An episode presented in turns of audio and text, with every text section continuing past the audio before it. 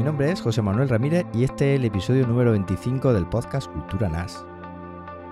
Hola, yo soy David Aragón y este es vuestro podcast de referencia en el mundo de los servidores NAS, la virtualización y las redes de computadores. En esta ocasión David y yo respondemos a todas las preguntas que tenemos atrasadas por motivos de tiempo y espacio y pues eso, pues damos eh, salida a todas las cuestiones que, que nos habéis planteado. ¿Nos acompañáis?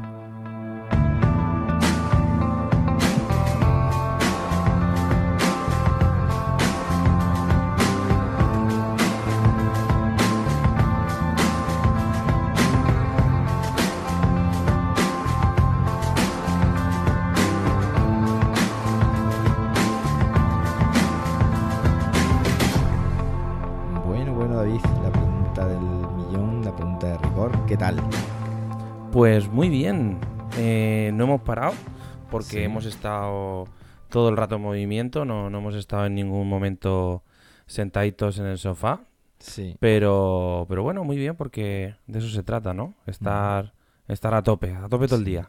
Y aparte ahora ya con el calorcete. Ahora ya empieza Sí. el calorcete. Y la verdad es que uf, aquí en Linares ya hoy hemos alcanzado temperaturas que rondan los 40 grados. Y no veas, no veas el tema. Una, una auténtica pasada, pero bueno, Cultura NAS vuelve aquí tras un mes de parón por diversos motivos, ¿no, David? Sí, Hemos estado liadillo. sí, ya ves. Y nada, pues vamos a hacer una precharla aquí, vamos a hablar de cosas. Me tienes que empezar claro. tú hablando de cosas. Así Vamos, que- mira, tengo, tengo un montón de cosas. Mira, estoy haciendo un montón de, de cositas con impresión 3D.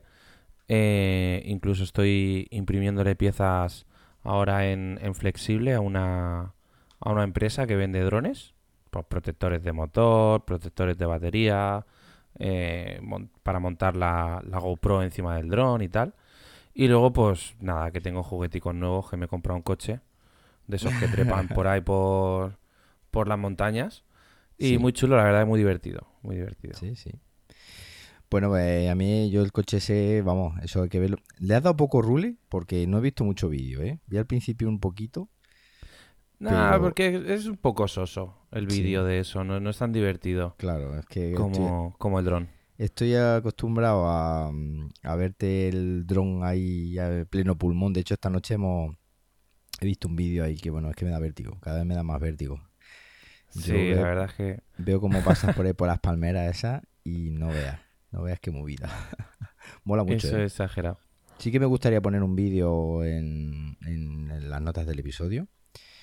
Eh, pues eso, para potenciar ahí el, el potencial que tiene David de, de volar drones y sobre todo pues eso, eh, imprimir en 3D piezas para el dron, que eso es una cosa que me llama mucho, mucho la atención. Mucho. Sí, la verdad es que está, está muy chulo y, y yo te digo una cosa, disfruto, disfruto muchísimo Sí, con este, con este asunto. sí, Y nada, si no, no lo haría. sí, sí, ya me imagino. Aparte esta noche estabas también imprimiendo ahí una cosita muy chula, ¿no? Sí, termino de, termino de imprimir hace nada, 15 minutitos, Sí. un C3PO que lo he puesto en mi, Ah, mola. en mi Instagram, Sí. muy chulo. Oye, ¿cuál es tu Y- Instagram? Cuéntanoslo. Instagram, arroba David Aragón G. Mm, guay. Ok. Pues eh, habrá que ver ese. ¿Cómo es? C3PO, ¿no? C3PO. Ya C3PO, tiene míralo. una saga completa. He visto por ahí también unas cuantas cosas, ¿no? Sí, tengo a Darth Vader, Ujú. a C3PO, tengo un soldado imperial y tengo a, a R2D2. Y todos, Todos hechos en 3D. Ahí está. Mira, he puesto, he puesto ahí en el chat en vivo que Sí. podéis que podéis aquí estos todos Ah, nuestros compañeros que nos están escuchando un enlace a la fotito de, del C3PO. Genial. Bueno, bueno, ¿qué más? Eh, tema de mm, Raspberry Pi. Yo desde Ah. la última vez que hablamos Sí. eh, he estado mm, trasteándole con una Raspberry Pi 3, por fin. Y quiero tenerla para servidor de impresión, ¿vale? Tenerla porque es que la impresora la tengo en una, en una habitación aparte. Todavía no lo tengo, no lo tengo hecho, pero sí que ahora mismo ya le tengo instalado un, bueno, un sistema operativo. Ah. La tengo para administrarla en vía web. Y quisiera también probar lo que te comenté alguna que otra vez, el Internet of eh, Things, el Internet de las cosas, Sí, en QNAP. que lo tengo ahí también. Quiero probar aquella herramienta que sacó QNAP, ¿vale? Eh, creo que se llama Cuyotelite o, o Uyotelite o algo así. Q Creo. I O T Lite. Exacto, pues esa es la que quiero probar. Y nada, ahí tengo un, un WebMin, eh, tengo instalado, como os digo, Rapian Ujú. y, y nada, y lo tengo instalado en una tarjeta micro SD, pero, pero en condiciones, ¿no, David? Porque yo creo que es muy importante el, el tema de, de las tarjetas micro SD, ¿no? Normalmente estamos acostumbrados a comprar ahí de estas Warry Page, pero cuando uno tiene que grabar en HD, tú que lo sabes muy bien por el tema de, Sí. de tu trabajo, la velocidad de escritura importante, ¿no? Sí, la velocidad de escritura es muy importante, Hmm. ya que va a determinar un poquito también, en, en caso de la Raspberry Pi, la velocidad de nuestro sistema, Hmm. bastante. Y, y luego en, en tema de cámaras de vídeo y todo esto, Mm. a nada que estemos trabajando, por ejemplo, imagínate una GoPro Session 4 como la que utilizo yo para el dron, o, o la o la esta, ¿cómo se llama? La Xiaomi G4K que tienes tú. A no ser que tengas un- una velocidad de lectura y escritura adecuada, pues mm, se van a cortar los vídeos, no vas a poder grabar Hmm. y porque se llena el buffer y no hay manera. Sí, sí, además yo a mí me ha pasado que yo he probado con tarjetas que no son muy allá y, y he estado grabando a lo mejor review de chuches y tal con la, con la G y a mitad de la review, plaf, ha petado, se ha fastidiado la review y yo sabía que era por eso. Entonces eh, me metí en Amazon y me pillé una micro SD eh, que es clase 10, pero luego tiene la categoría U3 V30 Ujú. que no son muy caras para lo que cuestan este tipo de tarjetas. Yo creo que la mía es una SanDisk, creo. No, no recuerdo. SanDisk Extreme. Creo que roja y dorada. Exacto, yo creo que es. Pues esa es la misma que tengo yo. Claro, y no recuerdo ahora mismo. Lo que, tengo una de 32 gigas que creo que me costó 15, 18. Bueno, no son exacto. los 7 euros que cuestan las del montón, pero a la larga es que he visto que son que es importante. creo. Chico, exactamente la misma que tengo yo, te has comprado. ¿Sí? Sí, Wow. la misma, la misma. Es que yo creo que son las que mejor, las que mejor por calidad-precio salen.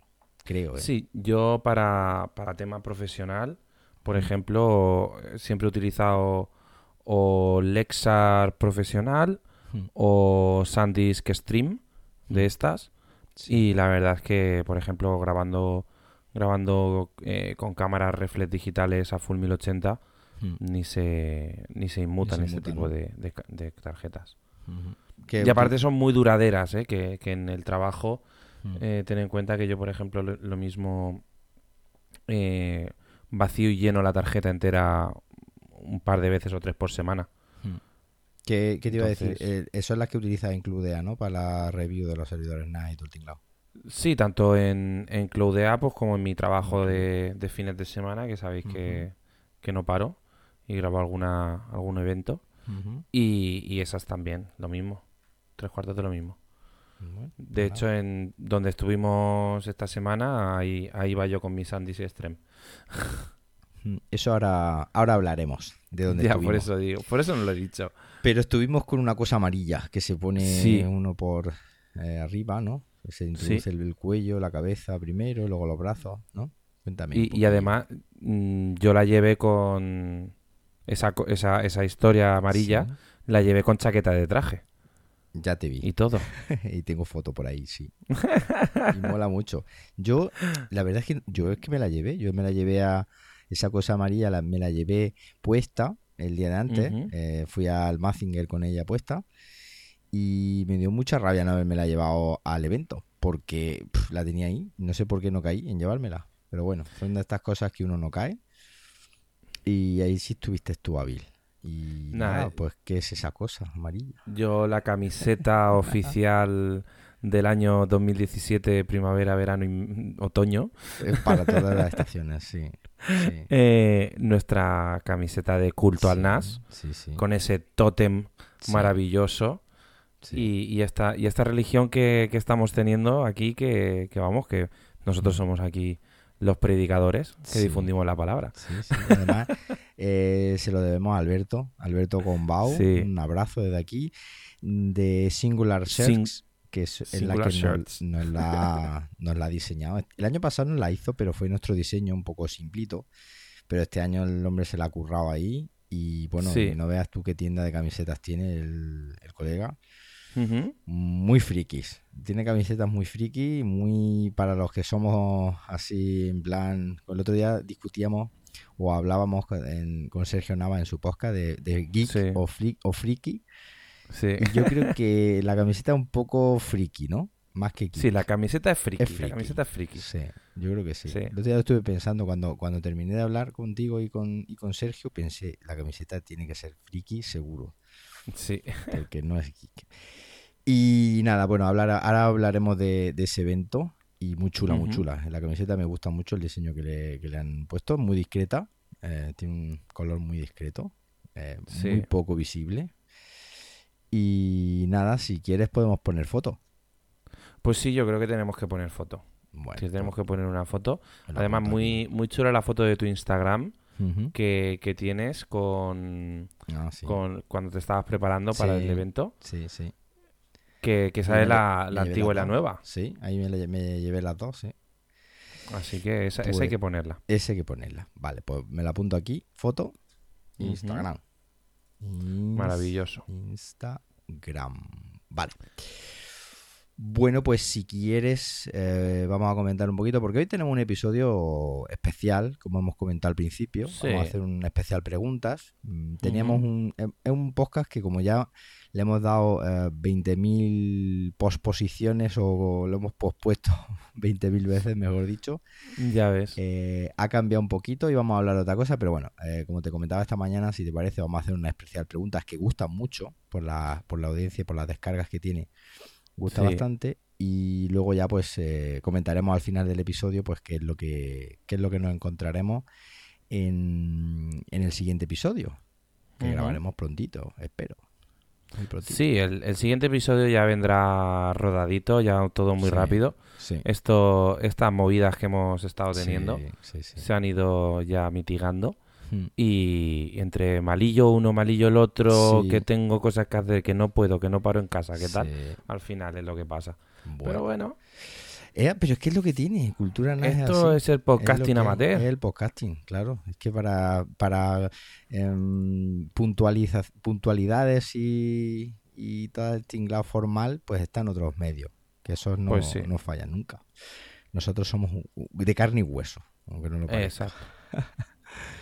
Bueno, pues nada, pasamos si quieres, David, a, a hablar de un poquito de las noticias, de los últimos movimientos de las dos grandes marcas que cubrimos aquí en el podcast. Y empezamos hablando con una utilidad que ha presentado QNAP, muy Sí. curiosa, ¿no? Me un Curiosísima. Porque es una utilidad que, bueno, eh, ¿qué te parece? Se llama Snapshot Shared Folders. Es una Sí, especie de este... como instantáneas, ¿verdad? Para crear sí. instantáneas de, de las propias carpetas compartidas del, del servidor NAS. ¿no? Lo bueno que tiene es que si que este nuevo sistema que está basado en, en volúmenes, pues se pueden crear instantáneas para todas las carpetas compartidas dentro del volumen y, y luego pues lo puedes restaurar el, el volumen en cuestión de minutillos. Mm. Y lo que nos va a ayudar es a tener una protección extra, pues contra, por ejemplo, el este este último estas últimas movidas que han habido con los Reasonware, Mm. eh, WannaCry. El Ramón Guare, como decía el, Guare. el periodista este, el Ramón Guare, sí.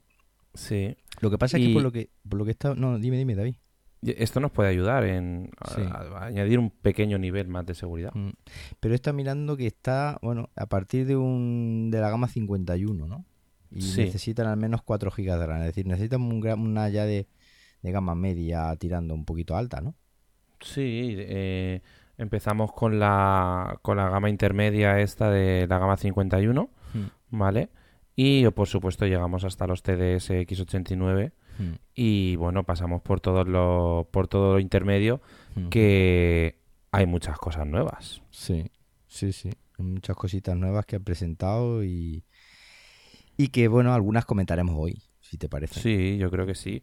Porque tenemos, por ejemplo, Eso la nueva serie TSX77 con, con modelos de, creo que son 6, 8 y 12 discos, igual que la gama 82, Ujú, eh, con más o menos el mismo diseño, pero los han hecho doraditos ujú. y les han Muy metido Sí, mm, el AMD Ryzen. sí, Sí, sí. Esto es un pepino. además por 6 con hasta ¿cuánto? Eh, mm, De 6 de seis y de 4 Hasta núcleos. De, de sí. 6 y 4 núcleos. Ujú. Y bueno, hasta 16.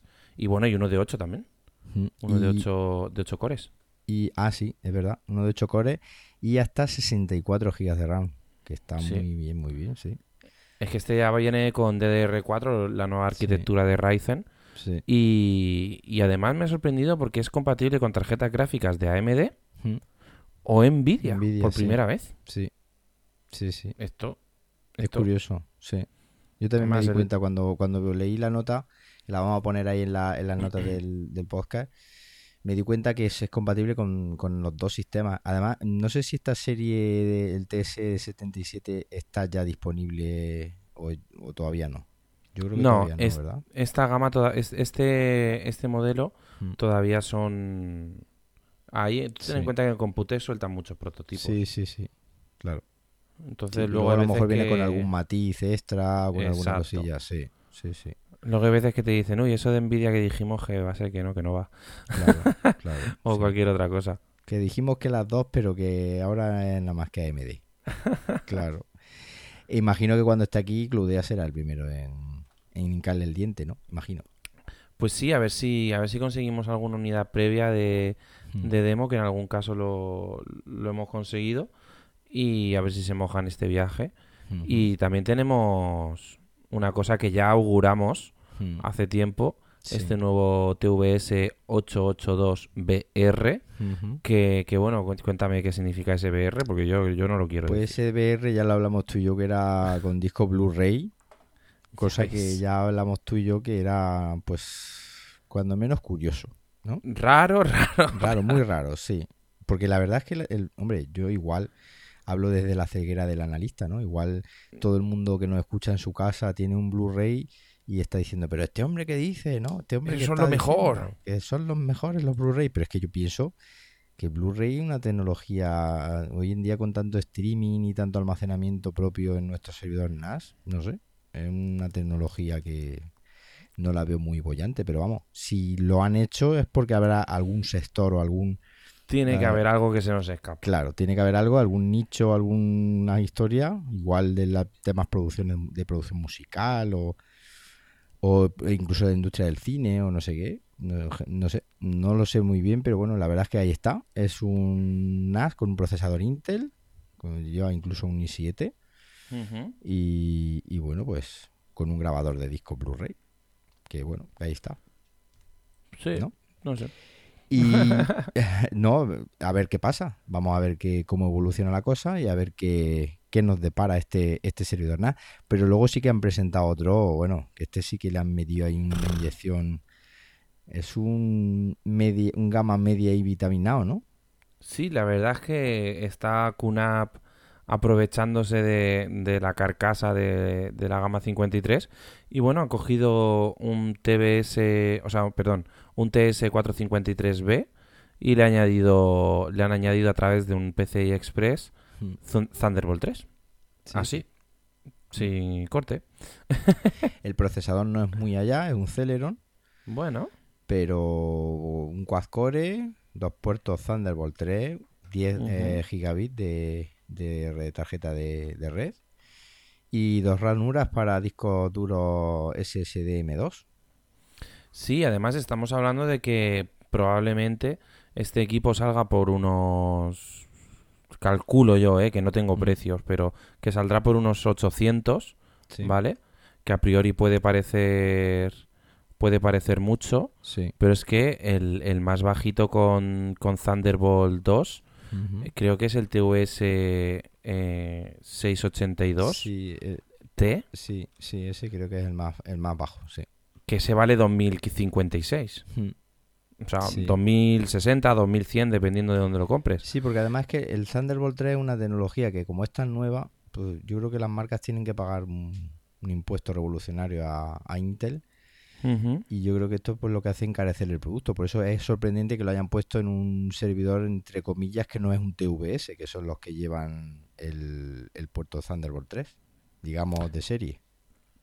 Yo creo que están intentando atacar a un, a un sector de usuario Mac que, Mm, que necesita un, un almacenamiento externo, que necesita que sea Thunderbolt, Sí, porque quiere máxima velocidad, pero eh, está dentro de un precio sí.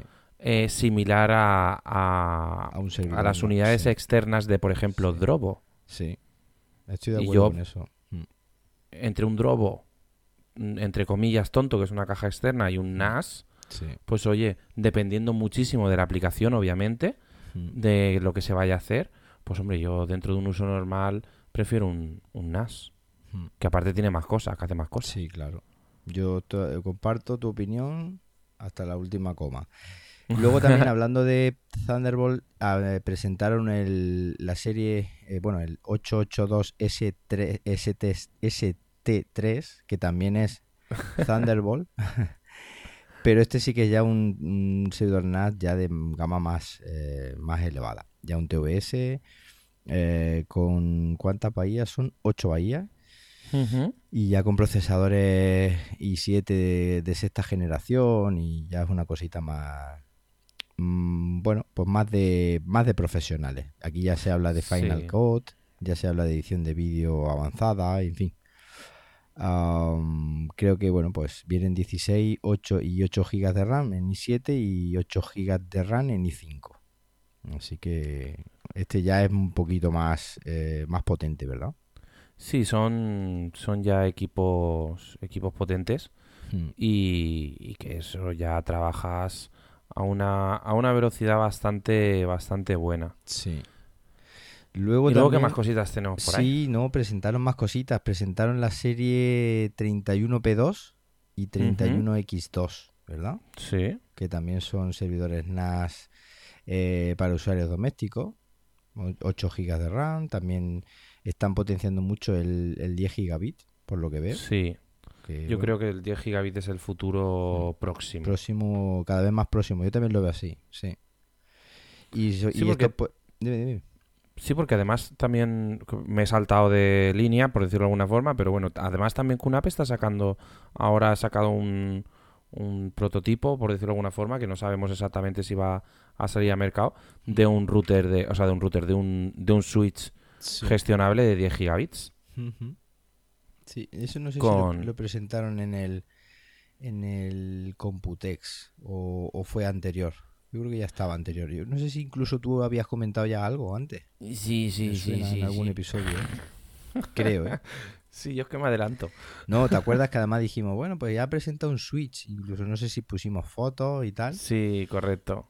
Y por eso me suena, me suena eso. Y luego, oye, ¿qué opinas tú de los adaptadores estos QM2? eh, pues eso, que son como una especie de SSD y, y red de 10 gigabits, ¿no? Son una especie de conectividad dual entre red y almacenamiento o algo así. Aquí a QNAP se, se le ha ido se le ha ido la cabeza totalmente. Sí. Y, y creo que, han- que están apostando muchísimo por, por las altas velocidades, por el rendimiento máximo. Y tienen dos. Realmente hay, hay tres tipos de tarjeta. No voy a hablar ahora así de aquí de modelo, porque son QM2, M2, SSD, 10 GB, no sé qué. ¿Vale? Son súper chungos los. Son Sí, lo súper ponemos en las notas del episodio para que la gente lo. Pero lo tienen una tarjeta de, de- que simplemente es para poner dos M2 por SATA 6 gigabits a Mm. través del PCI Express. Luego tienen es, eh, conexión M2 SSD, SSD por PCI Express, o sea, conexión directa. Hablamos de un ancho de banda de 2, 3, 4 mil megas por segundo. vea. ¿vale? Estamos hablando ya de algo muy, muy bestia. Y que además añade eh, conexión de 10 gigabits. O tienes, tienes la, la versión con y sin tarjeta de 10 gigabits. Y todo en un PCI Express que, que ya lo he tenido en la mano, por cierto. Mm, y, y viene con una placa de cobre enorme Mm. que, que refrigera los, los SSDs y, y la tarjeta de 10 gigabits con un ventiladorcito pequeño Mm. y, y es una pasada. No sé lo que vale. Lo, Sí. lo tenemos ya en, en Cloudear, pero no sé lo que vale, pero es una Y esta verdadera iría pasada. destinada más a servidores NAS eh, TVS, ¿no? Y a gama más alta. Sí, aunque eh, con la gama 53B Hmm. las tenemos disponibles ya, ya las podemos eh, Sí, meter sí. Entonces, estamos hablando que la... Mira, fíjate, ya lo tengo aquí. Tenemos Sí. en Cloudea una en stock que, por cierto, le, les he hecho unas fotillos bastante, bastante chulas. Mm. Están para verlas, están, están para subirlas a Instagram. Sí, sí. Te lo prometo. Ya la bueno, veremos. muy chulas. Y venta al público son unos 136,23. Mm, bueno. La que lleva el, el M2 Ujú. eh, con PCI Express. Bueno, o sea- tampoco es tan descabellado teniendo en cuenta que esto va destinado al sector profesional, ¿no? Imagino. Sí, y luego la que lleva eh, los 10 gigabits, o sea, PCI Express con 10 gigabits y, y dos puertos M2 SSD, Mm. esa vale ya 258, Sí, que bueno, no, no, es, no es realmente caro, ¿eh? Sí, sí. Está Bueno. muy bien. Bueno, presentaron un montón de cosas más en el Computex, incluso un robot, el AFOBot, que esto también Sí. es una un poco rayada. Yo creo que todo esto eh, va en consonancia a las marcas como por ejemplo el nuevo Amazon Echo y los altavoces estos inteligentes, que los quieren Sí. convertir en un asistente. Dicen que Apple va a sacar un, un altavoz, una especie de eh, Amazon Echo pero con Siri instalado. Ujú. Y yo creo que QNAP pues está tocando aquí y allí y no quiere eh, quedarse fuera porque el Afobot este pues puede eh, soportar grabación automática, eh, calendarios, streaming multimedia, en fin, mm, incluso funciones de videovigilancia. Mm, Tiene una forma, yo vi una foto por ahí, no sé dónde lo he visto, pero tiene una foto, una, o sea, una forma curiosa. Curiosa. Sí. Sí. Pero como te digo, si quieres, pues vamos a seguir para adelante y podemos invitar a, mm, a Pedro de QNAP para que nos hable Sí, claro. de- del Computex y nos cuente, pues eso, con más detalle, pues todo lo presentado, porque él lo tendrá de primera mano y sabrá mm, algunas cosillas, algunos pequeños detalles que, que él nos pueden contar y que seguro que, que gustan. ¿Qué te parece? Pues yo creo que va a ser una buena idea. Bueno, bueno. Y respecto a Synology, Ah, Madre mía, si no lo y te- vamos, en- tenemos cosas que sí. ni siquiera las tenemos apuntadas en el guion. Sí, la verdad que sí. Y que han sorprendido un poco, sí. sí. Han sorprendido muchísimo. Bueno, Por eh, cierto, dime, dime. principal, muy importante, aunque ya lo hemos dicho por el grupo de Telegram al cual podéis acceder a Sí. través de la URL que tenemos por ahí siempre. Pero eh, actualización de seguridad, muy importante. Sí. DSM la ha sacado en modo de actualización eh, general y QNAP la ha sacado en modo de parche De parche, en QTS, sí. ¿vale? Que, pero bueno, que todo el mundo lo sepa, que, que es muy, muy importante esta actualización. Sí, porque eh, eh, tocaba temas de Samba, ¿no? El protocolo Sí. Samba, el, el agujero que eh, descubierto por ahí por el cual se podía colar el, el ransomware. Y nada, cuando hablan de eso, pues hay que ir corriendo, pum, pum, pum, dejar lo que uno está haciendo y, y actualizarlo. ¿no? Ya ves. Y bueno, ¿y qué más? Bueno, eh, aquí hay que lanzar un ojo nieve. Ojo nieve. Ojo nieve. eh, porque ha habido un movimiento. Bueno, para mí, sinceramente, yo no me cansé de decirlo allí en. En bueno, Rob B nos dice en el chat que parche instalado. Así que perfecto. Ay, ay, ay, ay. Eh, perfecto, perfecto. Como digo, eh, yo creo que ha sido uno de los movimientos más eh, inesperados. No sé si comparte esta opinión, ahora, te- ahora me cuentas. Más mm, inesperado eh, y más sorprendente y más de, mm, no sé, eh, sigi- sigilosos, digámoslo así, Sí. Que ha hecho Synology eh, y que creo que va a ser un paso muy importante en, en lo que a futuro cercano se refiere. Sí, porque además yo, a ver, no me puedo, no me puedo considerar analista, por decirlo de alguna forma, ¿vale? Pero eh, yo estoy siempre muy pendiente del catálogo de Synology, pues para- por supuesto para ponerlo en, en la tienda online, tal, tal, tal. Y, y al final vas viendo cómo evoluciona, qué tipo de modelos saca, qué opciones tiene cada cosa. Y yo empecé, eh, ahora es muy fácil decirlo, ¿vale? Pero eh, yo empecé a ver cómo eh, Synology sacaba, mira, hostia, este, este NAS, procesador, tan, tan potente, tanta RAM, ¿para qué? Si Synology no, no hace Mm. esto. Sí. Eh, Otro, hoy este otro, este otro bajito, pero también con tanto procesador. ¿Por qué? ¿Por qué tanta RAM? ¿Por qué? Mm. Mm, de repente podemos ampliar a 16 gigas. No, todo eso me, me perturbaba un poco, ¿no? Y, y al final, pues, con sigilo y han sacado Virtual... De, han pasado de Virtual DSM a la nueva aplicación Virtual Machine Manager Eso te iba a decir que no lo habíamos dicho todavía, sí. y tenemos virtualización pesada en Mm. Synology. Efectivamente. Yo he hecho un artículo en la web, tengo un vídeo por ahí en YouTube, Maravilloso, por cierto. muchas gracias, donde la gente pues puede, puede ver, puede ver a ver, eh, um, pues eso, eh, cómo funciona eh, Windows. ¿Quién lo diría, eh?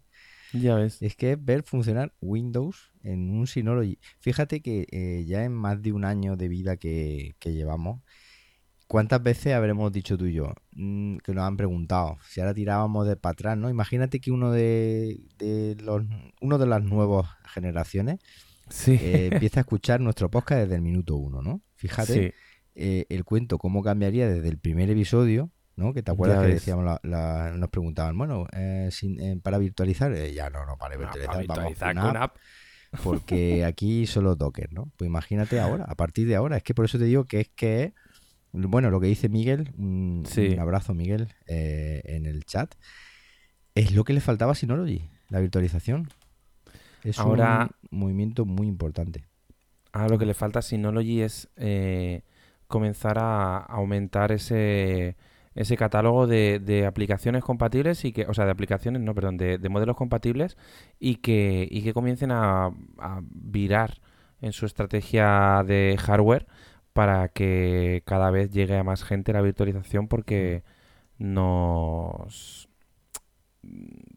nos va a dar mucha vida esta Sí. virtualización, ya que lo que no puedas hacer con DSM Hmm. probablemente lo puedas hacer con otro sistema operativo o con otra aplicación o con otra historia en, un- Sí. en virtualización. Sí, pero es que, pero es que además eh, el tema está en que la, la herramienta es que es una pasada. Es decir, la herramienta. Mm, Yo te voy a dar mi opinión. Ellos hicieron Virtual DSM. Para que no lo sepa, Sí. Virtual DSM es una herramienta que permitía originalmente, que eso fue una cosa muy chula. Lo anunciaron, acuérdate, en Barcelona, eh, a bombo y platillo, que podían virtualizar. eh, Digo en Barcelona, no, perdón, en Madrid, cuando presentaron en, en- creo que fue en octubre, ¿no? O en noviembre de este año. O incluso ya había sido, bueno, no recuerdo ahora mismo, creo que incluso es anterior, pero ya dij- dijimos, ostras, virtualizar un, un DSM, ¿no? Qué guay, ¿no? Poder tener un segundo NAS virtual, ¿no? Curiosamente, una herramienta que yo ya llevaba siguiendo, ya tenía ganas de hacer un artículo. ¿Y que te voy a contar la historia? Ya tenía ganas de hacer un artículo. Eh, me pongo a hacer un, un artículo. Hola, José Ramón eh, Torre- eh, Torrecillas. Un abrazo. Pues yo quería hacer un, un artículo en la web. Y de hecho me pongo a hacer el artículo. Y eso fue hace un par de semanas, tres semanas como mucho. Me pongo a hacer el artículo, eh, pim pam. me eh, bueno, empiezo a, probar cómo funciona el, el tema del, del DSM virtual. Y de esto que antes de publicarlo, a mitad del artículo, ¡boom! Actualización. Y actualizo. Y justo mm, no me di cuenta que habían cambiado el nombre, como tú has dicho, de Virtual DSM a, a Virtual Machine Manager. No me- eso no me había dado cuenta porque el icono era el mismo, todo igual. Pero esto que uno mira las notas del, del episodio y ve, y de esto que vi, no sé qué, algo de Windows. Y yo dije, no he podido leer bien. Igual alguna herramienta para que se instale en Windows, que, bueno, no sé, alguna movida de esta. Y digo, no puede ser. Vuelvo a repasar y efectivamente. Y es que, claro, es que tenían la herramienta perfecta. Porque ya la tenían hecha. Es que Claro. Yo, una de las cosas que, que me ha impresionado bastante es que eh, en esta primera, en este early, early version, en Sí. esta primera versión tan, tan temprana, Mm. eh, ya tiene opciones de clúster Sí.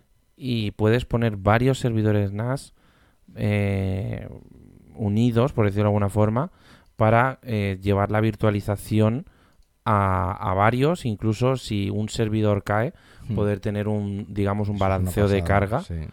eh, de una forma súper sencilla. Esta Mm. mañana he estado haciendo eh, pruebas previas antes de hacer algún tutorial y tal. Y, y nada, tengo virtualizado un Windows 10 Mm. y tengo tres, tres servidores NAS allí preparados con en, en clúster, porque tengo varios. Y le quito el cable de red al principal, al principal y a los 15 segundos, yo estoy conectado por escritorio remoto, Mm. tengo un pequeño corte y al nada, al poquito, Mm. mm, vuelvo a tener conexión y digo, bueno, pues ha caído la red. Aunque yo ya sabía que había desconectado el cable a mala leche, ¿vale? Pero, pero me ha, que- dejado sorprendidísimo. Tengo que hacer más pruebas, pero es, Sí, es que no quiero comparar, pero es que eso con, con QNAP no lo puedes hacer. claro. Sí, sí, sí. Es que. Y más que una versión muy temprana. Por Que eso lo, te lo digo que... sorprendente es una versión temprana. Es decir, no vamos a decir que QNAP ahora mismo no lo esté haciendo bien en tema de virtualización porque lleva muchísimo tiempo. Pero es que de si hecho, no- ya lo he dicho varias veces en Cloudea, Mm. eh, trabajamos a- día a día con un QNAP y, y somos ocho Sí, personas claro. trabajando sobre una máquina virtual Sí. virtualizada en un QNAP sin, sin un servidor de virtualización aparte. Entonces, Sí.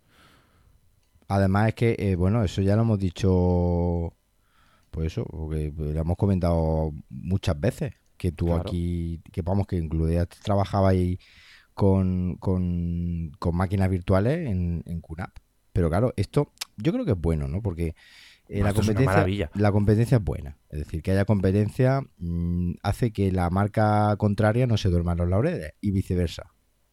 claro, Entonces- ahora, ahora eh, QNAP tendrá que meter caña Hmm. y, y decir, espero que den un golpe sobre la mesa Hmm. y que digan, ah, que has sacado tú, pues espérate que voy a sacar voy a yo. sacar yo, claro. Es que eso es lo bueno. Y al fin y al cabo el que gana es el, el consumidor. Por Y cu- Y supuesto, cultura NAS, por supuesto. hombre, Pues que nos dan cosas de las que Nos hablar. Dan cosas de las que hablar, efectivamente.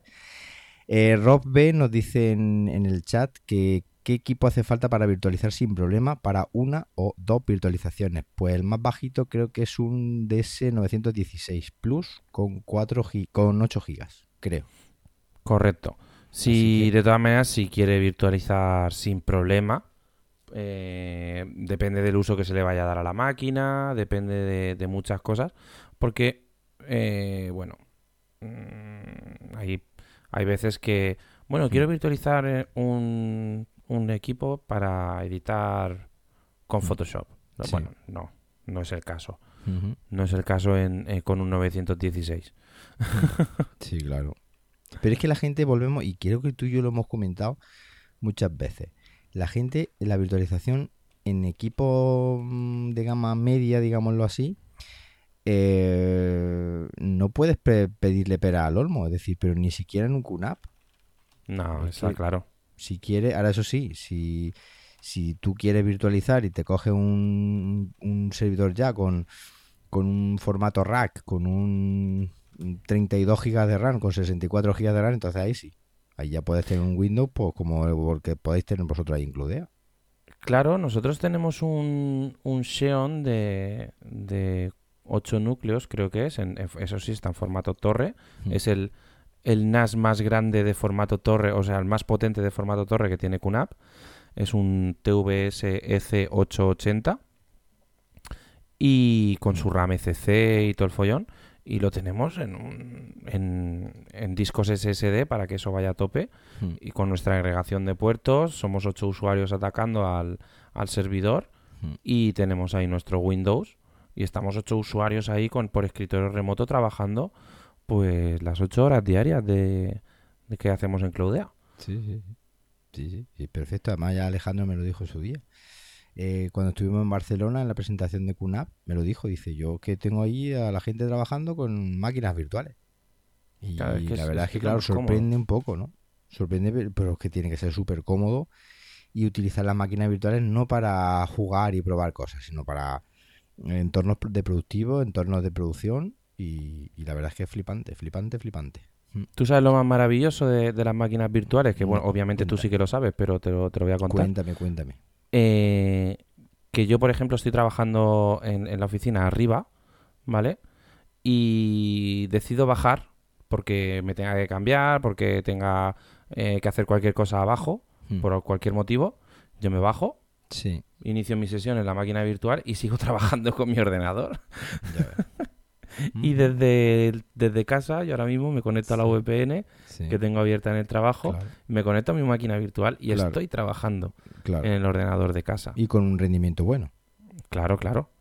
Eh, ahora mismo se podría utilizar con una Raspberry Pi incluso, pero bueno, nosotros tenemos Intel NUCs, algunos Sí. que teníamos por allí, y los... ¿Cómo se llaman estos?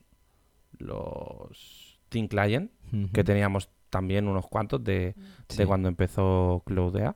Y, y nada, a tope. ¿Esos son de IBM? Esos son HP. Ah, HP, sí. HP Thin Client. De hecho, Sí, esos sí. no llevan ni, ni disco duro. Sí. Se inician con, con un pendrive, se conectan directamente al RDP Mm, y eso es una maravilla. Ya. Tú ni siquiera sabes que estás en escritorio remoto. Claro. Ah, tú lo que estás viendo es un Windows, punto. Sí. No sabes dónde está. Sí. Eh, y seis usuarios a dos monitores y de esos y hasta los ocho, que somos Alejandro y yo, con tres monitores. Sí. o sea que es una Bestial. caña. Sí.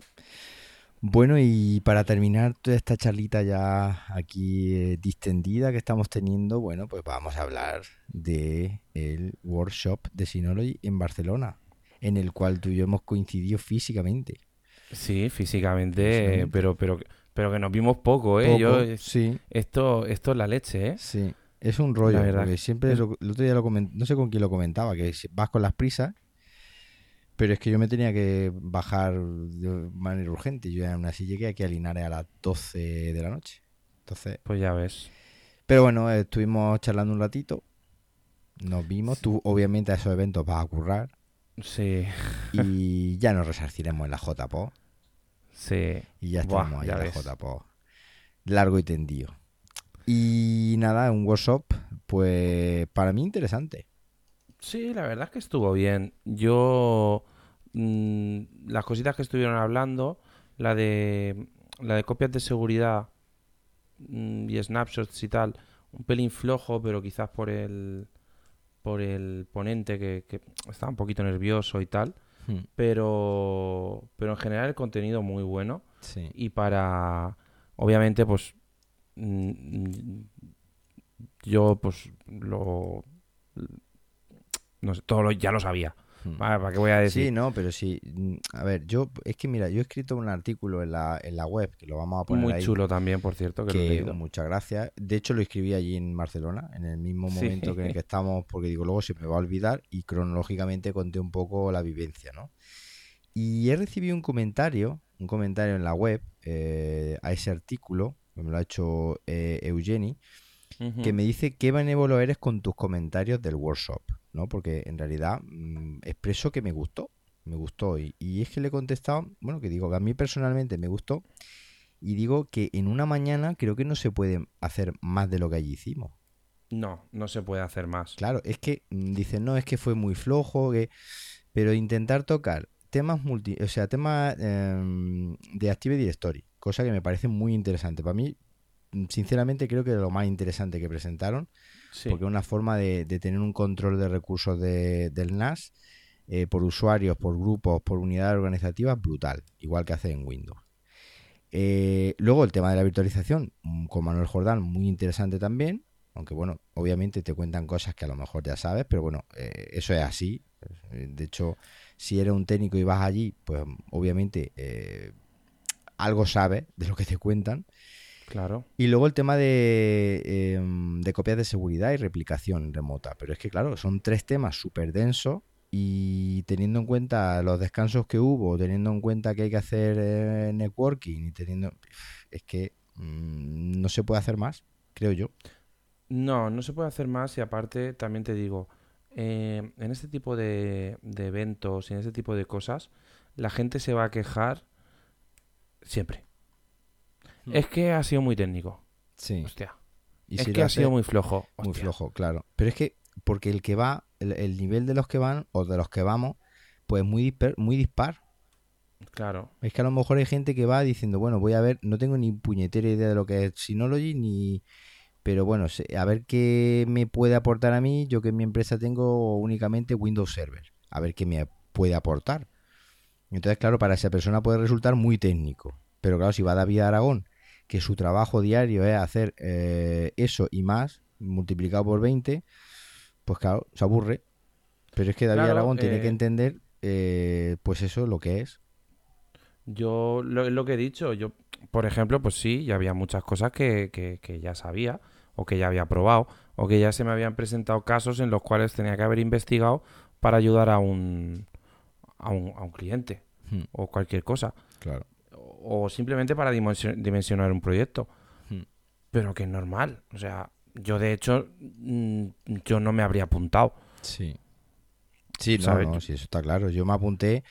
A ver, yo me apunté porque teníamos que, o tenía que estar allí. Cultura NAS, si tú no ibas, porque al principio tú me dijiste que no ibas, eh, Cultura NAS tenía que estar ahí, creo. Claro que sí. O sea, luego poder contar, poder escribir, al fin y al cabo de eso se trata, ¿no? Sí, al final estuvimos al completo allí. Exacto. Y, y, ya está. Bien. Pero, claro, pero es lo que te digo, que, yo tampoco, hombre, yo no he tocado con... Yo la herramienta Active Directory no la he tocado, es decir, no la había tocado. el tema de la Surveillance Station sí y las copias de seguridad y replicaciones, bueno, salvo a lo mejor los volúmenes Loom, que tampoco lo he tocado demasiado, pero bueno, todo eso más o menos lo había tocado. Y el tema del Active Directory, pues yo lo había tocado en Windows. De hecho, yo tuve una asignatura en segundo de grado medio de informática en el que vemos eh, Windows 2000 Server eh, de arriba abajo. Ya ves, pues no veas tú. Active Directory, te empapas dominios, te empapas un montón de cositas. Entonces yo ese tema más o menos lo sabía. No sabía, a lo mejor no había tocado cómo se hacía en, Synology. Sí, pero todo ese conocimiento que tú tienes... Claro, lo tiene y de hecho pues no te aporta... A ver, no te aporta nada que a lo mejor pues diga, uy, he aprendido un montón, pero es que repito que yo creo que el evento es un workshop, es decir, también es una, entendamos que si no lo lleva a venderte la marca, eso es así. Hombre, por supuesto. Y para eso están, para vender servidores NAS, no nos engañemos. Y aparte, pues te dan unas pinceladas, oye, te dan un servidor NAS que estuvo bien, pues lo puedes tener como disco duro, o si tienes un router de compañía y quieres poner tu router, pues te dan tu router. No sé, estuvo mm, bien planteado. Estuvo bien planteado, hubo, hubo sus momentos de descanso oportunos, se pudo hablar allí con la gente. Eh, a mí, bueno, tú estuviste con... Eh, pudimos conocer a algún oyente, pudimos conocer a desvirtualizar a gente y, y, luego, por ejemplo, allí eh, hubo un par de momentos que yo estaba ahí un poco agobiado, todo el mundo preguntándome cosas. Mm. Sí, sí, claro. Sí, además ya te vi ahí en, en Rafe en el, en el turno de preguntas que además eh, te preguntaron como si tú fueras el que, el que organizaba, ¿no? Y dijiste, no, no, oye, perdona que yo vengo aquí a grabar, ¿eh? Que yo no, lo, yo, no he roto nada. Que yo soy de tal. que yo vengo aquí a cubrir el evento y que yo no he organizado. Bueno, sí, las cosas que pasan, es normal. En cuanto... Sí, no ten en cuenta que, hubo un par de hubo un par de dudas que veía que no terminaban de arrancar porque también es normal eh, que no que no contesten con, eh, con, con mucha soltura en cosas que a lo mejor no o no tienen muy controladas o, a lo mejor no se le no controlan específicamente esa funcionalidad mm. y, y, claro al final me lancé un poquito allá a responder dudas mm. y ya la gente se cogió Claro, ya te vieron y te, te cosen. Cuando contestas, pues te cosen. Es normal, pero es que repito, que es que es un evento que, que en el tiempo que es, mm, yo sinceramente creo que no se le puede pedir más. Pero ni a Synology ni a cualquier otro eh, organizador. Hay una cosa que me sorprendió bastante, que es una tontería. La red funcionó muy bien. Sí. Fantástica, no hay problema de esto no funciona, esto se ha caído, no puedo entrar. No, la red fantástica. Eh, tú repartieron tus hojitas de ejercicio, todo muy chic. En fin, no sé, a mí me gustó, sinceramente. ¿eh? si hay algo que Synology, si hay algo que Synology sabe hacer, hmm. por ejemplo, es el, no sé si te diste cuenta, los catálogos que nos entregaron, tal, un diseño buenísimo. Y, y, eso es algo que Synology sabe hacer, eso es algo que Synology tiene, hay una inversión en, en marketing y en diseño bastante buena y, yo creo que, eso se nota también en el producto. Bueno. Bueno, pues ya para terminar, mm, comentar que traeremos aquí en el próximo episodio a Manuel Jordán para hablarnos de todo esto que hemos estado hablando tú y un ratito, pero ya más extensamente y comentarnos algunas novedades más y más cositas que, tendremos por ahí. Y me gustaría cerrar la sesión, bueno, si tú no tienes nada que, que añadir, Uy, yo tengo un montón de cosas, pero ya llevamos casi una hora. Bueno, pues ya está. Eh, y nos quedan todavía las preguntas, que son las cuantas. Entonces, eh, para no irnos a las dos horas y pico y tener una hora cincuenta más o menos, que es lo que calculo, eh, solo un saludo a, a Edumac, que estuvo por Ay, allí, sí. que se quedó con ganas de verte, el hombre. Ah, también a Roberto, un oyente que, que también estuvo por allí. Y, y al gran Manolo de Control IP, que estuvo sentado a mi lado. No sé si ahora mismo eh, te acuerdas quién es, yo creo que sí. Claro, pues sí, además he hablado con él un montón de veces. mil veces. es un crack. Y nada, Sí. pues un oyente de los de, de los pata negra, como yo digo. Y nada, pues un, un abrazo para ellos y por supuesto para todo el resto de gente que estuvo allí, que, que nos arropa, que cuando te digo, oye, Cultura NAS, ¿no? Ya va sonando Cultura NAS. Sí, ya va sonando, ya va sonando. y nada, pues nosotros encantados, encantados, nos encanta lo que hacemos. Y si te parece, pues vamos a pasar a las preguntas eh, atrasadas que tenemos y les damos y les damos salida, ¿vale? Son creo que son bien. 10 pre- 10 preguntillas, así que ¿te parece que vamos con ellas? Sí, porque además, a ver si, a ver si hablamos pronto con, con Manuel Jordán Claro. y hablamos sobre el, este workshop y, Y so- punto suspensivo. Y yo no quiero sobre decir muchas nada. cosas. No digas nada, que luego todo se sabe. Esto lo dejamos para el próximo episodio, si te parece. Muy bien, ¿Vale? vamos a por Dejamos ello. ahí, quedamos un poco hype. Hombre, claro, ¿para qué te crees que lo hago? Y que la gente se mueve un poquito la uña y ya hemos soltado por ahí alguna perla esta mañana en redes sociales y en canales, en fin, ¿vale? ¿Te Vamos a parece? por ello. Pues vamos a por las preguntas, venga.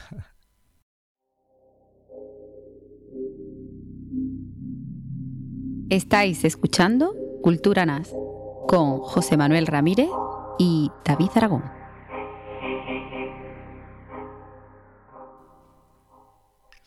Bueno, bueno, pues em, estamos aquí con las preguntas y empezamos con Manuel Silva. Manuel Silva nos dice, hola, lo primero eh, felicidades por el podcast, muchas gracias, eh, voy a cuadrarme bien la ventanita, ahí está, y por el libro que lo estoy devorando. Tengo un Synology 1513 Plus y Plex para ver mis pelis y series. Hace poco he comprado una, una televisión 4K y resulta que cuando pongo algo en 4K se para y el Apple TV 4 que utilizo como cliente me dice que el servidor no tiene suficiente potencia. Compré un Synology en 916 Plus y me ocurría lo mismo. Después de ponerme en contacto con Synology, porque en teoría el 916 Plus puede transcodificar a 4K, me dijeron que según el archivo y complex no lo podría hacer y que necesitaría como mínimo un i3. Lo devolví. Ahora ya me he decidido y me compré un QNAP, pero ahora no quiero quedar corto y estoy pensando en un TVS 882 o un TVS 1282 que lleva un i7. Las dudas son si con el 882 tendría suficiente para pelis 4K. Ya, eh, ya sé que por HDMI seguro que sí, pero en red yo tengo dos sitios donde veo mi serie y peli, por eso lo digo. Otra duda que me surge es si puedo hacer copia en un NAS, aunque eh, de un NAS a otro, aunque no sean de la misma marca. El Synology 1513 lo voy a conservar para este fin. Ya que me compré un QNAP, también eh, lo utilizaré para virtualizar sistema operativo, de ahí que tenga miedo a quedarme corto de procesador. Muchas gracias y a seguir eh, que estáis haciendo un muy buen trabajo.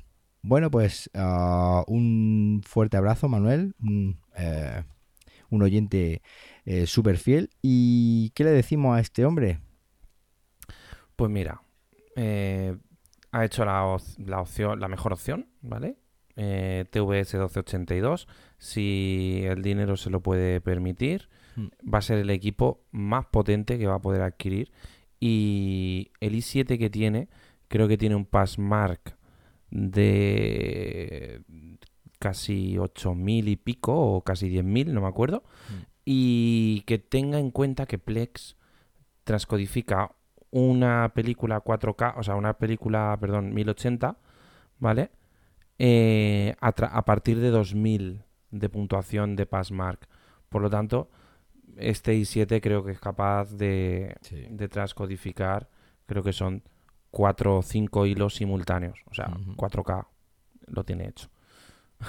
Sí, pero es que además eh, el 916 igual transcodifica 4K, pero es que luego dentro de 4K hay un montón de calidad, es decir, un montón Por de bitrate. supuesto. O sea, es que hablamos de 4K como si todo fuera lo mismo, ¿no? Y a lo mejor hay dos archivos, uno lo reproduce y otro no, pero porque uno tiene un bitrate súper alto y el procesador no es capaz de, de tirar de él.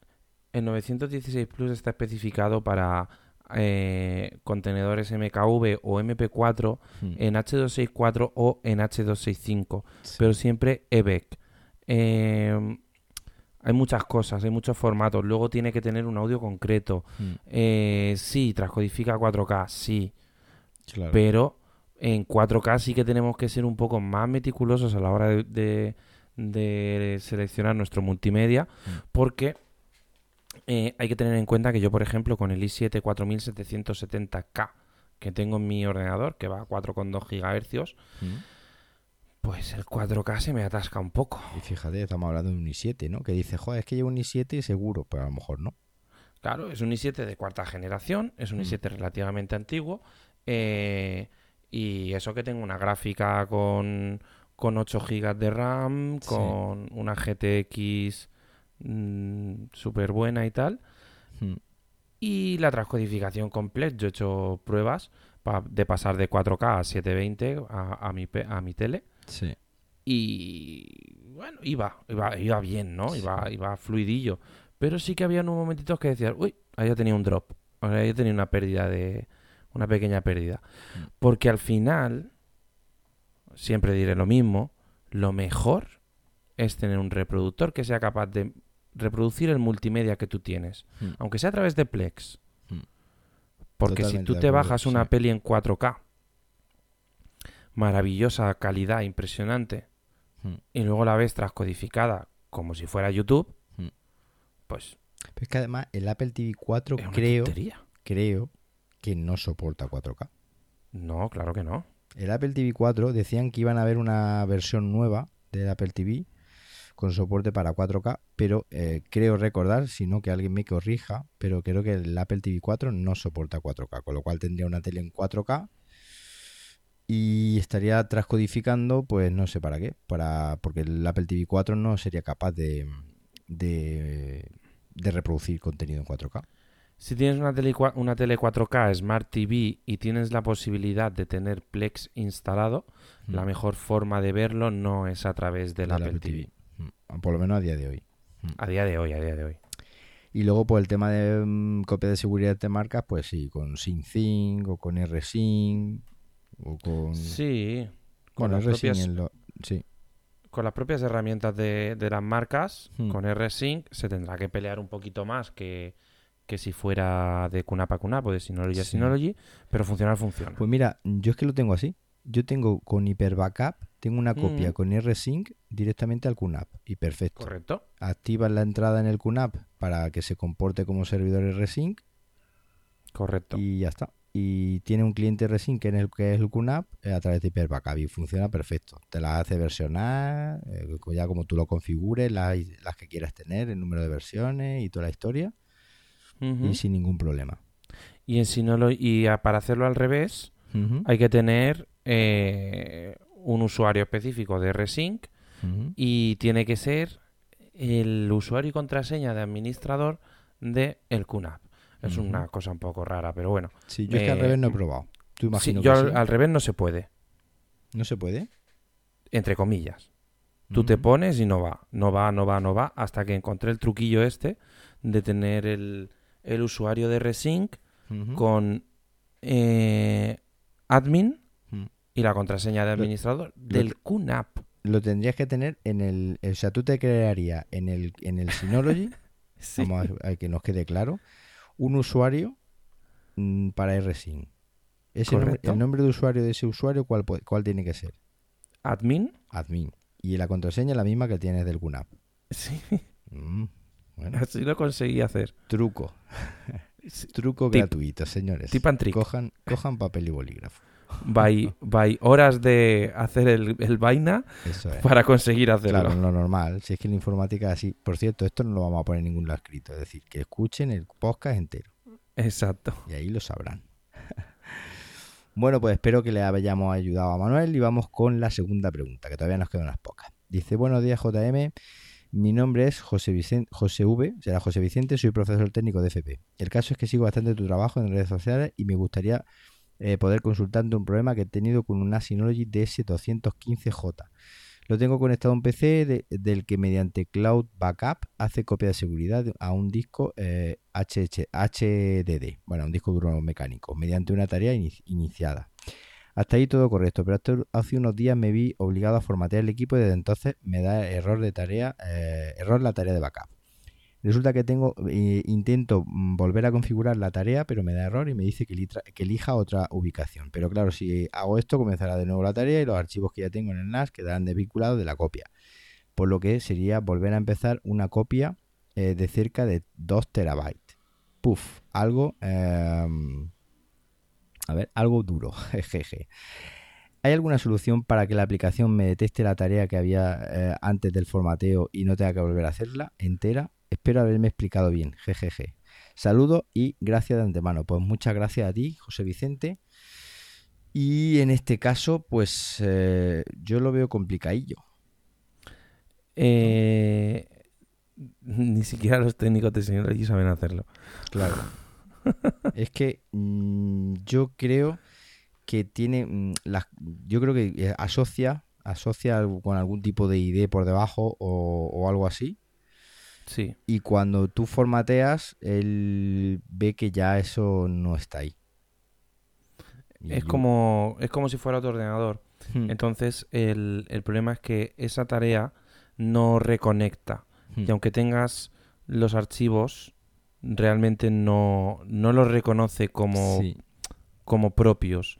Ten en cuenta que este tipo de sistema de backup, tú sabrás muchísimo mejor que yo cómo funciona, hmm. eh, trabaja pues con con, una base de datos, trabaja con una serie de punteros que indican pues que el archivo se ha escrito tal a tal vez, que ha, venido de tal eh, ID de copia de seguridad, que viene de no sé qué, y para mantener esa, esas actualizaciones, esas versiones, esas cosas, tiene que ir todo pues, muy controladito por una base de datos.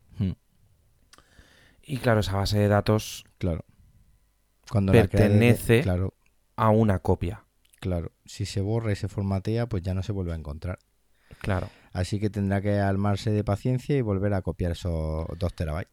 Sí, de todos modos, eh, como este, este es un problema que se ha planteado ya eh, en algunas ocasiones, no aquí en el podcast, pero mm. sí que es cierto que se ha planteado, yo le animaría, aunque a la vez también le desanimo, mm. a que se pusiera en contacto con el servicio técnico de Synology, que es muy bueno, son grandes profesionales, mm. y eh, que lo ponga otra vez en, sobre la mesa y a ver si gracias a estas múltiples incidencias, ¿vale? Puede ser capaz Synology de, de, llegar a una funcionalidad de decir, bueno, quiero reconectar esta copia de seguridad con este ordenador. Claro. Entonces, a lo mejor a priori... Tocando alguna historia por debajo, pues puede... Exacto a lo mejor a priori no, le dan una solución, pero bueno, cuantas más... Bueno, tú sabes cómo funciona un sistema de, tickets en una empresa de estas.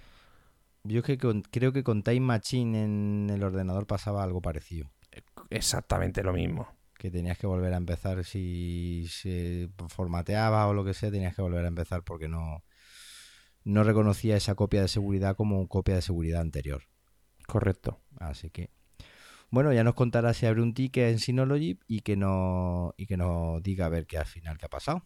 Y vámonos entonces con Edu Science. Dice, hola, buenas, llevo tiempo detrás de eh, comprar un NAS Synology, pero ando muy perdido. Lo que en realidad quiero es poder reproducir en mi nueva tele 4K HDR, contenido en 4K HDR y 1080p. Principalmente el uso que le daría sería mandar vídeo 4K HDR o 1080 a la tele que comentaba y de disco duro inalámbrico para los dos ordenadores de casa creo que debería usar la app Video Station, o bueno, de ese vídeo, de la Smart TV, ya creo que es la única de Samsung que permite ver vídeo en 4K. No sé si necesitaría o no la transcodificación. No creo que veamos muchas películas en 4K en el iPad o en el iPhone. Obviamente en el iPad y en el iPhone no se puede porque no tienen pantallas 4K. Pero bueno. Estaba pensando en el DS216 Play, pero me lío también con el DS216 Plus 2 y tampoco sé si el Play sería demasiado para mí, tampoco quiero quedarme corto y que las películas 4K no vayan bien. Por último, supongo que el DS217 Play estará próximo y como no la compra eh, me- y como la compra me la planteo para el verano mínimo, no sé si me compensa más el modelo de 2017 o de 2016. Espero su ayuda, ando muy perdido para hacer mi primer NAS. Muchas gracias por adelantado y un saludo. Bueno, yo antes de que tú digas algo, el DS de 217 Play es una utopía. De, de momento Sí. no se sabe nada de eso. No hay, De ese no se sabe. de ese no se sabe nada. Eh, que sepamos. De otro a lo mejor se pueden intuir, pero de ese no. Eh, eh, aquí, bueno, eh, volvemos a lo mismo. Volvemos a lo mismo. 4K Reproducción. HDR, ¿eh? Reproducción 4K. Claro. Posible. Con esos modelos que ha dicho, sí. Hmm. Siempre que el dispositivo Claro. de destino sea compatible con el multimedia que tiene. En este caso la Eh, tele. Exacto. Mm. La transcodificación de 4K es muy complicada. Se necesita muchísima potencia y, y estamos hablando de que si quieres realmente transcodificar 4K, te vas a tener que ir a un DS3615XS, que es el Sí. primero que lleva un i3, Sí, y es lo que hay. sí, sí. Ujú. Sí, no hay mucha más historia. A lo mejor, bueno, aquí en este caso con de ese vídeo, de ese vídeo mitiga mucho el tema de... porque está muy optimizado. Sí, pero yo esta mañana precisamente he estado probando un eh, 2415 Plus Que me lo has Vale. comentado. Y he estado con, con, con esto, ¿cómo se llama? Con de ese vídeo probando el tema de con un, con un vídeo 4K Hmm. de pasarlo al, a mi teléfono móvil, obviamente transcodificado, y se atascaba. Hmm. Bueno. Pues nada, ya nos contará este hombre. De todas maneras, es lo que te digo. Antes, ya cuando estamos hablando de 4K, pues tienes que asegurarte de qué formato exactamente de 4K, de 4K sería capaz de traducir, eh, o sea, de transcodificar un DS216 Play o Plus. Y a partir de ahí, pues intentar convertir las pelis a ese formato. Si las tienes de más calidad, pues intentar por software bajarlas. Sé que es un poco más incordio, pero no sería, no te quedaría otra. O, como tú bien dices, un reproductor que sea capaz de reproducir todo el, todo el contenido. Sí, o en un momento dado a malas malas tirar de, de la transcodificación offline del, Del. Video Station. Y opción. bueno, y ya está. sabes que en una horita y media tienes una peli Una 4K peli, Sí. eh, pasada a 1080. No nos queda otra y más cuando son servidores de esta gama. Bueno, pues ya nos contará Edu a ver qué tal. Eh, vamos con Juanjo Romero. Dice, hola José Manuel, soy seguidor tuyo y de David Aragón desde hace más de un año, cuando tuve la suerte de descubrir vuestro fantástico podcast de Cultura NAS. A partir de ahí te sigo en el canal de Telegram, los diferentes podcasts y con el estupendo libro que has escrito eh, sobre servidores NAS. Por todo ello, felicidades. Me va a sacar los colores este hombre. Bueno, es compañero, soy profesor, pero de geografía e historia en secundaria, un amante de la tecnología y de la innovación educativa. Coordino la introducción de dispositivos móviles en mi centro y creo que los servidores NAS pueden aportar mucho en este proceso. Pues mucho, mucho, y si no que se lo digan a David, eh, o sea, a Rubén, ¿no David? ya ves, a Rubén Brenes. Brenes, sí. Llevo tiempo pensando en adquirir un servidor NAS para mi uso personal profesional, pero tras leer varias veces el capítulo del libro dedicado a ello y escucho muchos de los consejos que habéis dado a otros usuarios como dudas parecidas en el podcast, no acabo de decidirme. Tengo una idea más o menos formada, pero me gustaría que me la confirmarais. Mis necesidades y usos serían los siguientes: copias de seguridad de mis ordenadores, un iMac y un MacBook, iPad y iPhone, gestor multimedia completo, películas, series, música, biblioteca de iTunes y vídeos personales, gestor de los materiales educativos, creado y recopilado durante muchos años para poder enlazarlos a mi web personal o compartirlos con los alumnos u otros profesores. Tengo una web propia, pero me gustaría tener un Moodle propio en el NAS, poder virtualizar puntualmente algunas de las versiones de Windows para poder ejecutar programas antiguos, no juegos, algunos usos más personales como emulador de máquinas recreativas en la televisión o gestionar alguna cámara de seguridad en casa. Mi idea era un QNAP eh, TS, eh, TS451A de 4 bahías con 8 GB de RAM con dos discos de 4 teras de momento en RAID 1. Sería un buen equipo para que no se quedara corto en los próximos años. Me propondría otro equipo de marca u otra configuración. Muchas gracias por anticipado por atender mi pregunta y muchos ánimos para seguir aportando conocimiento tan práctico en el mundo NAS y en la tecnología en general. Pues muchas gracias, Juanjo.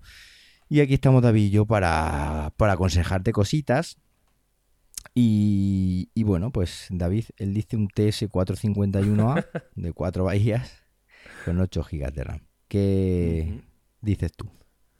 A ver, yo opino que, para lo que quiere hacer, si quiere virtualizar un poquito, eh, incluso un poquito más, eh, llevar esa web, llevar eh, todas estas cosas, pues yo me iría, si quiere, sobre todo por lo que, por lo que he dicho, de, que, de que no se le quede obsoleto en los próximos años, tal, yo me iría ahora mismo a un 453B. TS 453B. Con 8 o con 16 gigas, ya eso es lo que él quiera. Sí, Porque con 8 yo creo que estaría bien, ¿eh? Sí, en este equipo además, como hemos comentado, tiene las, las posibilidades de, de estas eh, tarjetas M2, que obviamente a, a, priori a la hora de comprar el equipo a lo mejor no es una compra prioritaria, pero lo mismo dentro de un, par de añitos, pues quiere pasar a 10 gigabits, quiere pasar a, a, caché SSD ya de alto rendimiento y con una inversión de 200 y pico euros o incluso que pueda bajar un poquito este tipo de hardware, pues mm, va a tener una nueva vida para, para, su servidor NAS, ¿no? Entonces, es algo a tener en cuenta. Sí, a medio plazo le puede servir y le puede seguro eh, ser más longevo que el 451A. Sí. Y por un precio, pues no a lo mejor demasiado descompensado, digámoslo así. No, no a ver, es más caro el 453B, obviamente, pero sí, tira. Bueno, pues ya nos contará este hombre a ver al final que, porque sí, muchas veces en el libro se dicen cosas, tú y yo aquí decimos cosas, pero mm, nosotros siempre intentamos recomendar el servidor NAS eh, acorde a los usos que el hombre o la mujer le, le va a dar, ¿no? Al, al, al servidor NAS. Porque hay algunos que dicen, no, yo virtualización, no. Pues eso ya cambia mucho a la hora de, de recomendarle un, servidor NAS. O yo 4K, no, yo me da igual, en fin.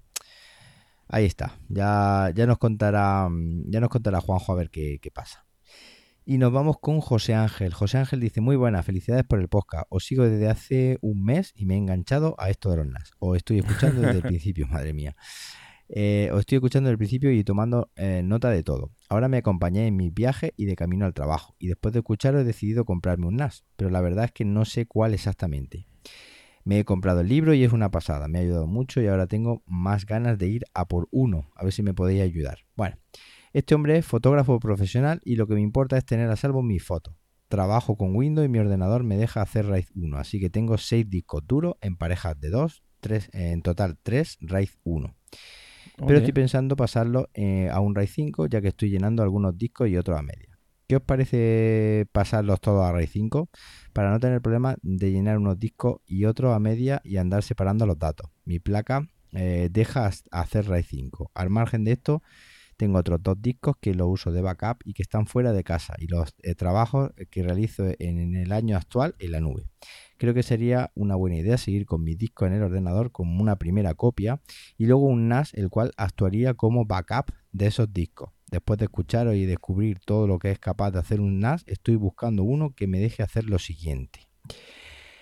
Eh, RAID 5 u otro RAID, eh, mejor, 6 u 8 discos duros en el NAS, poder crear carpetas para mis clientes para que pueda darle un espacio ilimitado por tiempo y tamaño con sus fotos por contraseña. Tengo unos 10 clientes por año aproximadamente pasado el año les quitaría este servicio y a lo mejor en un futuro una pequeña web en el NAS. Pero más adelante. Ahora lo que prima es la seguridad de mi foto y tenerlo eh, todo en una sola unidad. También me gustaría seguir subiendo mis trabajos del año actual a la nube por tener esa seguridad extra. Vamos a automatizar esa tarea. No sé si incluso en un futuro tener otro NAS más pequeño de dos discos para el tema de los clientes y la web. Y ahora trabajar con QNAP eh, con Arduino ya que estoy haciendo desarrollo de productos con Arduino. Ya os avisaré cuando tenga algunos dispositivos terminados, tanto de control de luz como de equipos eh, para los que para que los probéis si queréis. Ah, pues muchas gracias. ¿Qué me aconsejáis? Eso está Maravilloso, eso me ha gustado mucho. Eh, le tomamos nota, ¿eh? Le tomamos nota. al librito de Synology. Bueno, uno, eh, un más grande de 8 discos y más adelante otro para servicios con mis clientes o hay alguno que deje hacer todo esto sin tener eh, problemas de seguridad. Creo que es interesante poder cifrar los discos, incluso poder trabajar con Adobe en tiempo real sobre el NAS. Vamos, abrir las fotos desde el NAS para editarlas sin pasarlas al disco del ordenador. Mi placa tiene dos tarjetas de red eh, de un giga incluida. Creo que darían la velocidad necesaria para poder editar desde el NAS Muchas gracias por vuestro tiempo y ganas. Eh, un abrazo a los dos. Se me olvidaba deciros que mi presupuesto es de unos 1.500 euros más o menos al margen de los discos. Eh, gracias. Bueno, pues tufillo a TVS, ¿no, David? Buah, pero. Y lo veo. Y lo- Sí. en, en mi, en mi cabeza lo veo Claro. dorado. Además es que está claro, o sea, tiene que hacer, eh, yo pienso que un TVS, ¿no? Eh, con, Sí. con RAID 5 y con y llenito de disco a tope. Yo creo que eh, siempre. Siempre a lo mejor. eh, por, por. ¿Cómo se llama esto? Eh, por deformación profesional, siempre a lo mejor pienso un poquito más allá. Pero yo creo que el equipo de este. De este señor. De, de nuestro amigo José Ángel. Es el nuevo 1277. Hmm. Que todavía no está, no es el precio que va a salir. Pero, pero creo que saldrá un poquito por debajo de la gama 82 Ujú. Y, y puede estar muy rondando esos 1500, ¿vale? 12 bahías, Am- ¿no? 12 bahías. Mm. 12 Sí, bahías que en este caso son eh, realmente 8, ¿vale? Ujú. Son 4 más 8 más 4. 8 más 4 de SSD, ¿no? Correcto, correcto. Vale, pues mm, este hombre lo que necesita es un NAS con mucha capacidad, con muchas bahías Claro. y potente. Eh, en este caso, pues a lo mejor también podría echar eh, el guante a, a la gama 63, la, el 863, ¿vale? Que, que bueno, ese sale unos 1100 y poco, ¿vale? Y, y eso. Eh, mucha gente, pues a lo mejor estará pensando que ese fotógrafo pueda, pueda ir a por Thunderbolt, Mm. pero bueno, mm, si trabaja con, con Premiere y con Photoshop y todo eso, sí. Pero si Mm. trabaja con Lightroom, no. Y es que él, Y- él ha dicho, lo, ha- lo mencionaba en la pregunta, ¿no? Creo. Ah, mencionaba que trabajaba con Adobe. ¿vale? Pero si es fotógrafo y tal, muy probablemente ti- dispare en RAW y utilice Lightroom Sí, como herramienta como gestor, principal de sí. procesado. Y Lightroom es que no trabaja en red. Y el Thunderbolt sigue siendo una tarjeta de red.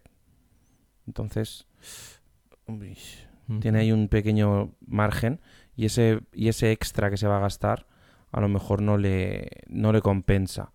Mm, Si tiene ese pre- además, si tiene un presupuesto de unos 1.500 euros, con. Thunderbolt ya no llegamos. Un equipo grande con Thunderbolt ya no llegamos. Claro. Porque además montan un i7 como mínimo y son Claro. 2.400 Y euros. se le queda corto el presupuesto. Claro. Bueno, pues esperemos ese TVS 1277. Si no, que también se ponga en contacto con Cloudea o contigo incluso en tu Twitter al final o en, eh, o en tu Telegram y, y que te cuente. O que no Claro, me cuente claro a mí y yo te, eh, te lo derivo a ti y ya está. Y, y si ese TVS 1277 llega pronto y no tiene mucha prisa, pues puede ser su, su servidor ideal para lo que para lo que él quiere. Maravilloso.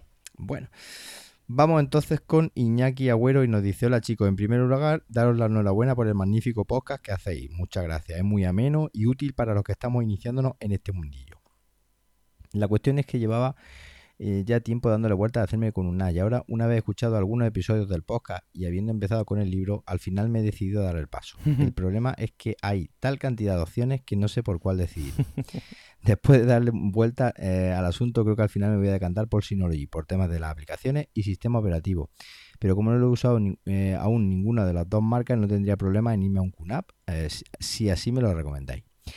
El uso sería doméstico por ahora, backup, multimedia, eh, Dropbox, descarga, servicio eh, de medio, quizá un par de cámaras IP, pero como soy un cacharrero, seguro que una vez que lo tenga empieza a encontrar más usos. Eh, alojamiento web, wiki, etcétera. Con lo cual no me gustaría que se me quedara corto eh, nada de tiempo. Para ayudar un poco he delimitado mi elección a dos modelos. Eh, a cuatro modelos, dos de Synology y dos de QNAP. Aunque si consideráis oportuno eh, alguna otra opción fuera de esta, si está dentro del presupuesto, unos 800 euros, me parecería genial igualmente. No me enrollo más, así que al lío. Los elegidos son el DS916 Plus, un DS1517 Plus de 8 GB, un TS453A de 4 GB y un TS853A de 8 GB. Espero que no sea una cuestión muy difícil de responder y sobre todo perdón por el tocho. Eh, un saludo y muchas gracias. Como David y yo hemos tardado un poco tiempo en contestar, pues este hombre nos mandó un correo posterior que nos dice, al final me decanté por el TS453A porque pide una oferta en Amazon y ya lo tengo por casa. La cuestión es que no sé si soy muy novato o el NAS no va muy fino, pero he tenido varios reinicios y descargado un par de torrents en Download Station, de repente me ha dejado de funcionar y he tenido que reiniciar la aplicación. Creo que al final voy a devolverlo a Amazon y voy a probar eh, con Synology. Me decantaré por el DS916 Plus, ya que el 1517 se me va bastante de presupuesto, el de los 8 GB de RAM. Otra opción sería el 1515, no sé cuál de los dos, 916 o 1515. Eh, ¿Te parece mejor si tiene alguna otra opción que proponerme? La verdad es que estoy muy perdido y no tengo ni idea de qué hacer. Un saludo y gracias por vuestra paciencia. Bueno, vamos a ver yo qué sé. Eh, aquí hay que pensarlo y hay que parar porque este hombre no lo tiene claro y, compra un NAS, luego lo devuelve. Bueno, el DS916 Plus es, un buen aparato y el TS453A creo que también es un, buen aparato. De hecho, un pelín más potentillo. De hecho, un pelín más potentillo. Eh, mm, creo que hizo buena compra, ¿no? Sí, yo creo que también. Tal vez lo debería haber comprado en Cludea, aunque esté, aunque yo tengo que decirlo porque es que así. no porque sea Amazon ni porque aquí Cludea sea patrocinador, sino porque es que Cludea, ya se lo comenté a, Alejandro, y bueno, aquí está David que lo puede certificar, tiene un servicio técnico y tiene una atención al cliente muy buena. Si tú se lo compras a Amazon, que no te digo que no, eh, si tienes un problema, Amazon no te lo va a arreglar, no te lo va a solucionar, no te va a decir qué te puede estar pasando. Y muchas veces a lo mejor un reinicio puede ser ah, algún los discos que no lo haya elegido bien, o puede ser que en un momento haya instalado una aplicación que no debe, en fin, no sé. ¿No? Yo, yo escucho cultura Sí, a ver, eh, aquí en este caso eh, tenemos el, el tema de que al final, yo por ejemplo, eh, hago todo lo que él comenta que quiere hacer con un servidor NAS mucho más bajito. Hmm. O un 451. Por ejemplo. Entonces, eh, bueno, tengo mi, servidor, mi Dropbox, tengo mi, mi, todas mis sincronizaciones contigo, con más mm, gente. Tengo varios, tengo una página web pública eh, con su HTTPS, impresión 3D.pro, marca registrada. no, es una broma. y, y tengo, eh, bueno, pues ese Plex, que tengo todo, todo. tres o cuatro, todo. todo. Descargas, todo. A mí me va de lujo. En ocasiones, obviamente, me falta. Un poquito a lo mejor, ¿no? Sí, me falta porque hay veces que, bueno, tengo un multimedia que a lo mejor es muy potente y el Chromecast no se lo no lo digiere, entonces tiene que transcodificar, no llega. Entonces ahí sí que es cierto, ¿no? Pero mm, cumple, cumple con mis necesidades que son bastante altas. Entonces, eh, yo creo que con un 916 Plus a lo mejor se va a sentir un poquito más cómodo, ¿vale? Sí, sobre todo por tema multimedia a lo mejor, ¿no? Sí, el 1515 Plus es más eh, es más potentillo, aunque no lo parezca. ¿Cuál? El 1515 Plus. Ese Intel Atom que lleva es bastante potente. Más que el, de hecho, en el grupo de Telegram decían eso, que era más potente que el DS916 Plus. Estaba el Litri ahí que se lo compró y luego lo devolvió porque hizo pruebas por lo visto de rendimiento y no le gustó. Pero eso, el 1515 Plus, no el 1515. Exacto, el 1515 Plus. Porque el 1515 lo tuve yo probando en el centro del año pasado y mm, muy regulerillo, ¿eh? Por eso, pero es que lleva un Intel Atom bastante bajito. Claro. Entonces, el... si el 1515 Plus, ya otra cosa. El 1515 Plus es otra historia. Hmm. Pero bueno, que tiene un Passmark de 2300. Yo ahora ya me, yo me fío de Passmark. Hmm. Yo ya tengo más o menos un baremo de, 2000 para abajo. Mm, sí de 2.000 para arriba mejor y a partir de ahí de 10, hasta 10.000 eso es una maravilla. Pero de 10.000 estamos ya hablando de 17 y Xeons. Claro, claro, claro. Hombre, pues entonces yo qué sé, eh, si se decantó por este, no sé si lo habrá devuelto ya o no, pero mm, este es un servidor bueno, es decir, es potente y no sé qué problema, nos podría contar mejor qué problema le ha dado, ¿no? Porque dice Sí, que bueno, se ve que ha tenido, no entiendo como muy comenta, un par ser, de reinicios, claro. que ha dejado de funcionar Download Station. pero es que eh, hubo una, una actualización de Download Station que dio muchos problemas y entonces no tiene nada que ver el servidor nada. En ese momento dado que Download Station se actualiza, últimamente QNAP lanza la actualización a lo mejor demasiado a la ligera y le pilló la China ahí. sí, yo creo y, que sí. y le echó la culpa al NAS y a lo mejor no es, no es el culpable. Es muy posible. Mira, recientemente hemos tenido un caso de un, un cliente con, con un QNAP Hmm. que, que fíjate que no, que no le iba, que no le iba, que no le iba, que no le iba, que no le iba. Que no le iba, que le iba muy mal, que Sí. se le desconectaba, que tal, que cual. Y bueno, ¿para qué te voy a contar? Hmm. Tiene un follón de red. Claro. Tiene un follón de red que no veas. Sí. Eso era una locura. Pasaba de un switch a otro switch y luego hacía un PLC y un no sé qué y una bueno una locura entonces claro no iba bien no Claro. iba bien porque la red era un caos Claro. entonces bueno, Pues nada, a ver eh, si no lo ha devuelto ya, pues que nos cuente. Igual si tiene problemas, pues que nos diga cuáles son y le echamos un capote desde aquí. Claro que nos diga cuáles son que más o menos qué le pasa qué discos duros tiene muy Sí. importante Sí, y, sí. y a ver bueno Bueno, a ver qué, qué, cómo- qué podemos solucionar pues nada. Pues vamos con José María. Eh, buenos días, lo primero enhorabuena por el podcast que he descubierto apenas una semana, hace apenas una semana y desde que estoy escuchando todos los episodios. También enhorabuena por el libro que también he comprado, me parece magnífico. Muchas gracias a todos los que compráis el libro. Ya Muy ves. agradecido. eh, hasta lo que llevo leído. Y a un precio de regalo. Ha llevado Cultura Na a todos los bolsillos. Es que un libro, pues eso. ¿eh? que es una maravilla de Es, libro tío es para todos los bolsillos. Soy poseedor de un Synology, un DS410 de hace 5 o 6 años. Wow, es Ya ves. curioso, ¿eh? Básicamente lo utilizo para almacenar y copias de seguridad. Veo que en el libro habla de HyperSync, bueno, Hyper Backup, eh, para copias de seguridad, pero solo a partir de DSM6 y mi NAS solo se ha actualizado hasta el 5. punto lo que sea. Vale, claro, Sí. normal. Hasta ahora iba utilizando eh, Synology Data Replicator 3, pero que hay otras opciones como Cloud Station mejor y más moderna. Me quedo como estoy. Principalmente era felicitaros por el podcast que me está encantando y me entretiene las horas de trabajo y de nuevo felicidades por el libro. Bueno, José María, es que tiene un servidor NAS de hace 7 añitos. Porque sí 2010, hace, si no me fallan las cuentas, 7 años. Sí, ese servidor NAS salió a finales de 2010 y, y- y ya te digo, a nada que lo comprara un poquito más, pues sí, esos 5 o 6 años. Hmm. Pero eh, en el momento que he leído Synology Data Replicator 3 Hmm. y después Synology Cloud Station, Sí. he pensado, si va no lo toques. No por nada, sino eh, si- mm, Synology Cloud Station creo que es el peor programa que tiene Synology. Sí. Sí, sí. No, no es por, no no por desmerecer, pero el Cloud Sí, Station. Backup Sí. Es, es malísimo. Te voy a decir una cosa, aquí es que no nos casamos con nadie, te lo he dicho mil veces. Muchas veces Hombre, hablamos claro bien que de sí. Synology y dice la gente de una veis, ya está ahí. Y otras veces hablamos, mm, no es que hablemos bien y mal, es que damos nuestra opinión, eso sí, que coste que es opinión nuestra y, eh, o sea, de opinión de David y mía.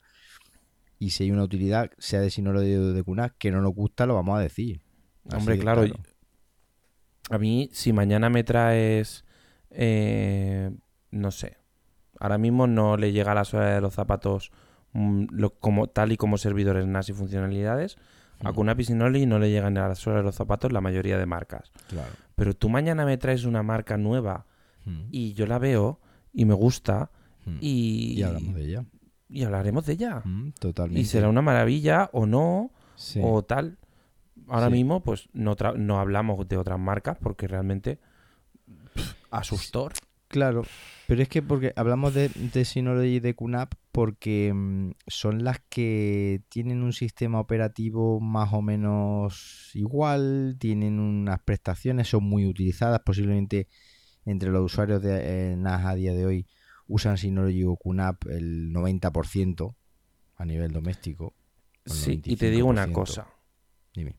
El resto de marcas tienen servidores NAS porque los tienen que tener. Hmm, Entonces, en plan, va, es mm, el producto que tengo ahí a un becario trabajando en él. No, Sí. no- no creo que sea eso, ¿vale? Pero Sí, que no, son productos que los ves y dices, bueno, Mm. Seagate, Seagate tiene servidores Claro. NAS. Pero porque su mercado, mucha- su mercado no es el servidor NAS. Western tiene Claro, servidores NAS. Porque su mercado tampoco es servidor NAS. Asus tiene servidores Claro, NAS. Tampoco es. Sí, sí, eso es así. Pero tienen otros productos y sin embargo Synology QNAP tienen eso. Aunque ahora estén diversificando con algún router, con algún eh, switch, pero básicamente el 99% de, o sea, el 99% de los artículos son, son NAS. Entonces, bueno, Y por eso te digo que, que Mm. bueno. Bu- Y, y yendo a la a pregunta, la pregunta que nos Synology vamos. Data Replicator 3 Sí. es, es una maravilla de software. Va a seguir trabajando. Mira, es eso, tal y como lo tiene. Eh, le va a poder seguir fu- funcionando Mm. hasta que la máquina muera. Muera, sí. Si no necesita más, Mm. ese, ese afán de actualizar y ese tal, no. Si, si te va, no lo toques. Sí. Totalmente de acuerdo. Si te funciona, quietecito. Está Y si no, que se lo digan a la NASA, Sí, sí, sí. Eh, totalmente de acuerdo. que tienen ahí un, un sistema en un 286 todavía. Sí. Y es que tú- Y si- es- no, lo que tú decías que este 410 hasta que se muera, yo lo dejo hasta que se muera y ya una vez que se muera el hombre, pues ya que nos, nos escriba otra pregunta, o sea, otra, nos mande otra preguntita, otro formulario de contacto y, y ya hablamos. Y ya que se compre un SEO o algo que de se eso. compre uno condiciones, claro. Bueno, no, te lo decimos en serio, ¿eh, José María? Si Sí, te sí, funciona sí. y además para el uso que le está dando, pues adelante. Lo que pasa es que, claro, en el libro hablo de muchas cosas que él, pues no las va a poder disfrutar. Mm, Ya, pero, pero yo te digo, Synology Data Replicator 3 iba muy bien. Mm. Eh, lo único que sí, eh, la- una cosa, una cosita, un detalle. Ponte en contacto con Synology. Mm. Eh, ábreles un ticket y les preguntas que para tu sistema operativo los parches de seguridad. Mm. Sí, sí. A ver si Sí, siguen. porque eso es importante y más a día de hoy. Claro. Si siguen trabajando en ellos Claro. y tal. Y si tienen algún repositorio o en el propio producto. Más que nada porque no lo he mirado. Sí. Pero. Pero para. Yo sé que Synology sí- seguirá dando Mm. eh, soporte a esas versiones, a la 5X, Mm. por decirlo de alguna forma. Y, y seguro que sacan parches de seguridad. Y co- coméntalo. Pregúntalo y, y a ver qué te dicen. Te tardarán tres o cuatro días en contestar porque no es una incidencia de, de avería y tal. Pero. Pero coméntalo. Pues ya nos contará José María a ver qué, qué le dicen. Bien, vamos con la penúltima pregunta de la noche y nos dice, hola José, estoy leyendo Francisco y Piña, perdón, nos dice, hola José, estoy leyendo tu libro de me- que me aconsejó Javier Cristóbal, del Limni. Tengo dudas, soy usuario de Mac, me encantan las soluciones bien diseñadas y que funcionan. El NAS va a ser para utilizarlo como memoria para fotos y vídeo de mi dron, fundamentalmente. Ojo, Ay, nieve. ay, ay, ay. Ojo, nieve. Esto se pone, se pone caliente aquí a última hora de- del programa. Para editar y trabajar con ello. Además, le pido que me sirva para guardar mi backup, que pretendo organizar con Time Machine, tener un backup encristado en Google Drive. Soy un fan de Evernote, dudo que cambie, aunque me cueste mm, algo de dinero al mes. Lo mismo con Spotify y Netflix, creo que eh, se gana el dinero que cobran. ¿Qué nos me eh, aconsejarías con el sistema operativo QNAP, Synology? Gracias, Pachi. Bueno, pues da muchas cositas, da muchas... Yo tengo claro. Eh, este, fíjate que este hombre no va a utilizar. si utiliza Spotify, no va a alojar música. Si utiliza. Netflix, no va a alojar películas. El tema de los backups con Time Machine es válido, aunque ahí discrepo un poco porque yo utilizaría Hyper Backup. Pero bueno, eso ya es cada uno. Y mira que yo soy usuario de Mac como él. Y nada, en principio vídeos de su dron, que no sabemos cuál es. No nos ha especificado. Me imagino que será a lo mejor un DJI Phantom, o alguno de Phantom, estos. Phantom. Phantom. y quiere pues ver el tema de, de guardar vídeos, trabajar con ellos y guardar copias de seguridad. O sea, básicamente el servidor NAS que quiere es para almacenar sus datos, no lo quiere para, para nada más. Y nada, sus vídeos caseros hechos con el dron y sus copias de seguridad. que le comentamos? Pues yo miré un Synology. Sí. Sí, además, mm, Ha, ha dado dos pinceladas que, que ya me han decantado a usuarios Synology sí, total. Sí. Huele a usuario Synology. Sí. Me encantan las soluciones bien diseñadas y que funcionen. Hmm. Sí. Sí, es que es así. Y a Synology Sí. se, le, se le ha criticado de que los nuevos diseños de los modelos 17 han copiado a los anteriores. ¿Y qué más da? Si luego ¿Qué más funciona bien y por dentro le han mejorado algo, pues ¿para qué, para qué queremos cambiar? Sí, y dentro de Synology, ¿cuál le aconsejamos? A ver. mm, Cuatro si es- mínimo, ¿no? Sí, sí, sí, eso, eso seguro. O sea, yo ahora mismo, salvo para ciertos usos concretos, menos de cuatro bahías y menos. Yo qué te digo, no me acuerdo cuando me compré la GoPro, pero creo que la tengo hace dos o tres meses. Hmm. Y creo que voy ya para los Claro. mm, 400 gigas. ¿Qué, qué GoPro? la vi, pero ¿qué tienes? 4, ¿Es 4K? No, esta es la 4 sesión, Que son eh, 1080p. 1080p. Pero bueno, aún así te- eso te generará vídeo por una burra. Claro. Es que hago mogollón de vídeos con el Claro. dron y tal. claro. Bueno, ya, ya lo sufrís en mi canal de YouTube. Sí, no, no, no lo Y- sufrimos. Lo disfrutamos, que es dif- diferente. Y, y nada, si es usuario Spotify, Netflix, tal y cual, muy probablemente, pues hombre, eh, si tienes un Synology, Mm, la aplicación Music Station es bastante buena mm. y, y Video Station le puede complementar ese, ese uso de Netflix. Entonces, porque bueno, siempre hay eh, algunas cosillas.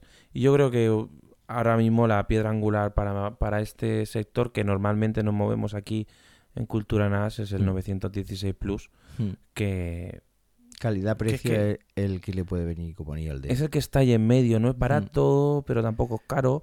Mm. Ofrece el rendimiento necesario y, y tiene cuatro bahías. Sí, Entonces, sí. Es que se lo diréis- pide con 8 GB de RAM. exacto. Y... Diréis, ¿os habéis acomodado al 916 Plus? No, es que es, No, ha salido bastante bien, sí. es que No es el ahí el que está bien, en medio de la gama. Está Sí. muy chulo. Sí, lo han colocado yo creo que aposta ahí, creo yo. Sí, yo, es un top ventas, ¿eh? te lo digo Así yo ya. Ya será un top venta, sí, imagino que Sí, sí. sí, sí. Bueno, pues ya nos contará Francisco y Piña a ver qué, mm, qué, mm, qué, pues, qué elige. Y por cierto, se lo aconsejó Javier Cristóbal del IMNI. Javier Cristóbal Sí. es un monstruo en temas de, de productividad. Así que un Ujú. fuerte abrazo eh, para, para Javier Cristóbal, que, que si nos escucha, pues un, un placer tenerlo como, como oyente, porque bueno, este hombre eh, está escribiendo libros Hombre, eh, de temas de productividad y GTD y tal, y la verdad es que muy bien, muy bien. Así que nada, un, un abrazo. dos cosas. Que se meta en el canal de Telegram, aquí, aquí nuestro compañero Pachi, y que, y que, nos, y que nos pregunte y sobre todo que nos diga qué dron tiene, que tengo mucha curiosidad. Eso es, eso eh, nos ha dejado claro, es que estas cosas hay que avisarlas, estas cosas tienen un dron de tal y ya y hago tal cosa. Sí, telegram.me barra culturanas, ahí tenemos en nuestro canal de Telegram con no sé cuántos eh, usuarios ya, creo que son 550 o por ahí, no sé, una barbaridad. 550 y, y siempre hay una comunicación muy Ya, sana. yo ya he perdido, sí, no, 559 para ser exacto. Yo es que Ay, ya he ay, perdido ay. la eh, ya he perdido la cuenta. Ya no sé muchas veces ni los que están ahí, pero bueno, ahí Sí, ¿te has estamos. fijado- ¿Te has fijado que ya nos tienen que, que nombrar? Sí, sí, Yo- a, mí, a mí ya me tienen que nombrar porque es que si no es imposible. sí, además lo decimos aquí, es decir, que nos nombren. Si quieren consultarnos algo en concreto, pues muchas veces están o cruzan una conversación que a lo mejor no va con nosotros. Van entre los sí, que están o, ahí. o a veces este típico día que, que sales Sí. por la mañana de casa y Sí. de repente dices, uy, si yo tenía un móvil. Sí, Y, y te encuentras con... anda, yo tenía instalado Telegram, Sí, recuerdo. sí, sí. Uh, y qué dentro de Cultura NAS. sí, sí, sí. Sí. Y Pues es nada, complicado. Claro. que Entramos, convencen. contestamos cosillas muy... Y bueno, ahí está. Bueno, ahí estamos.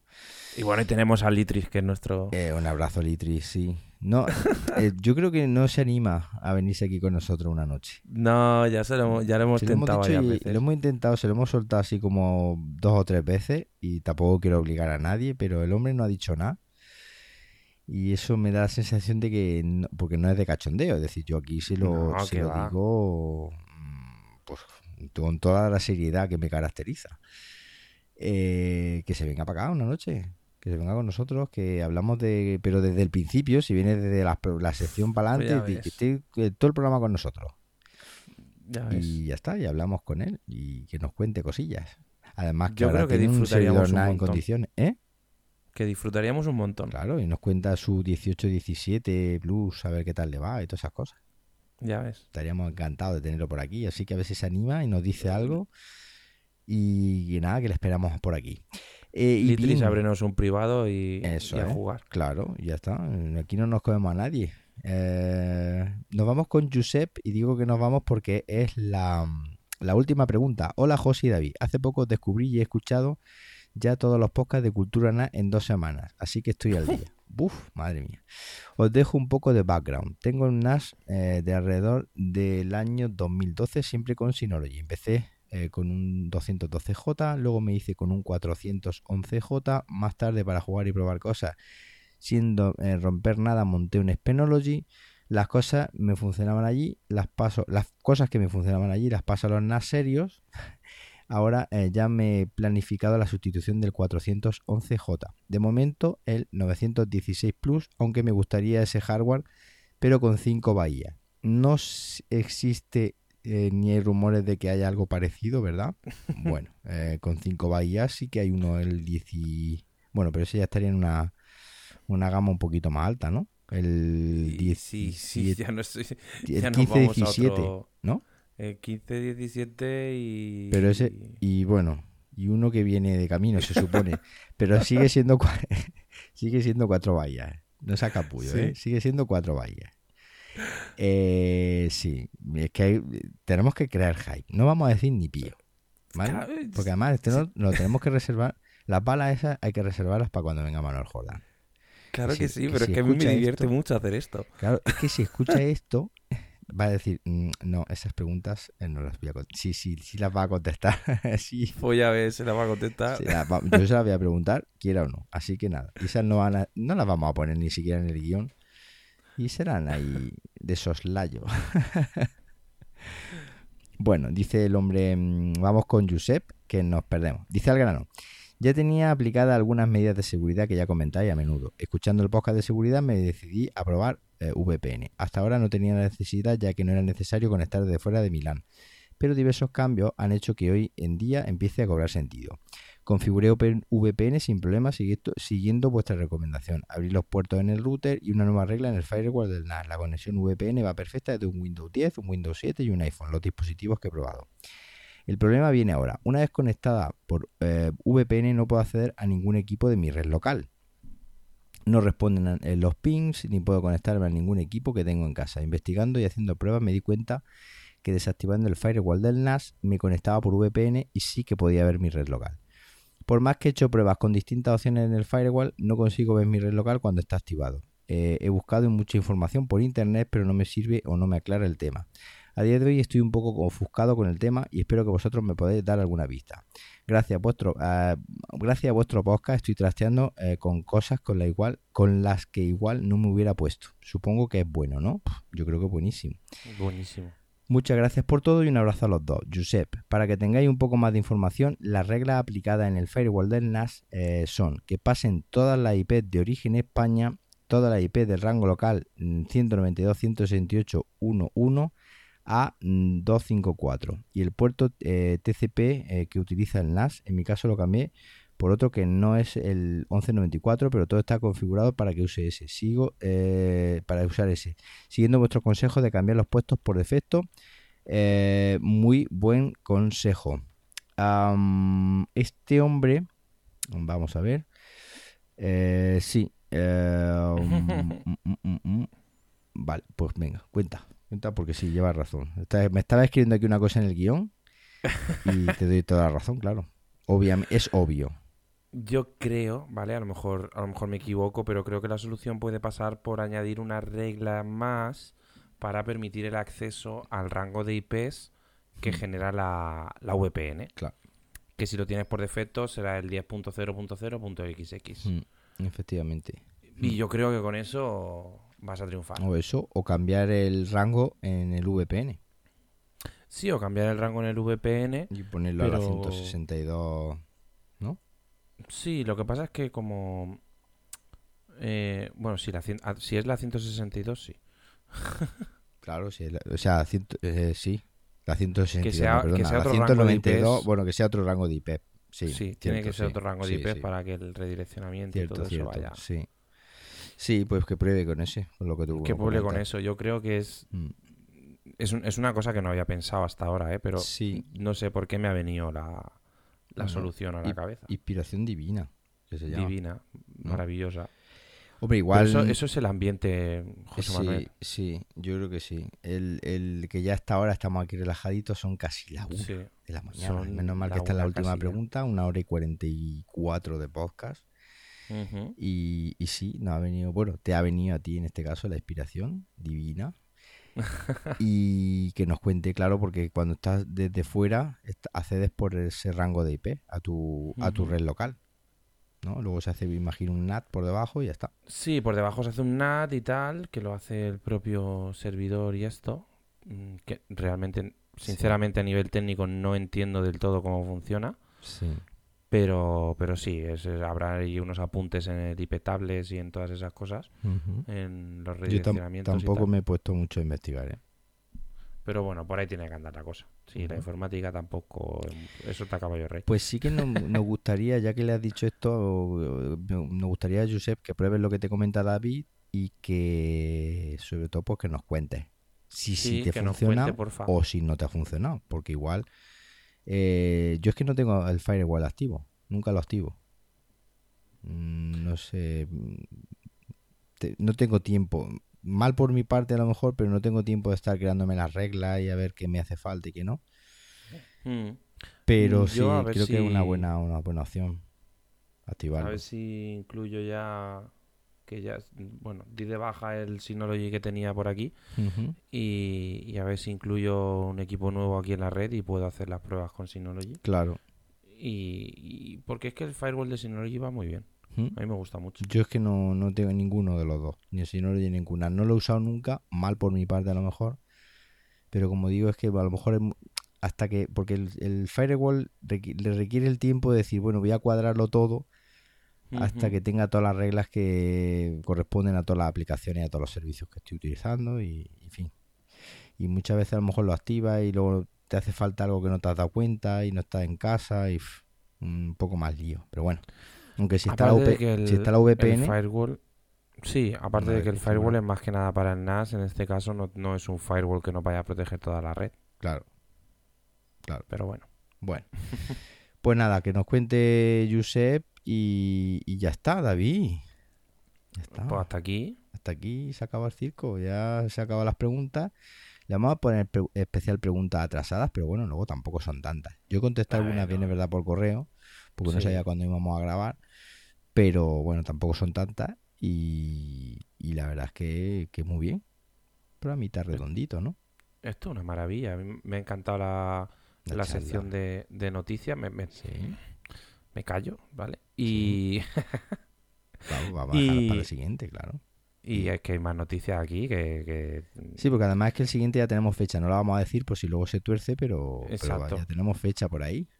Y como vamos a estar con la persona indicada, pues Claro. vamos a, a Y si sacarle...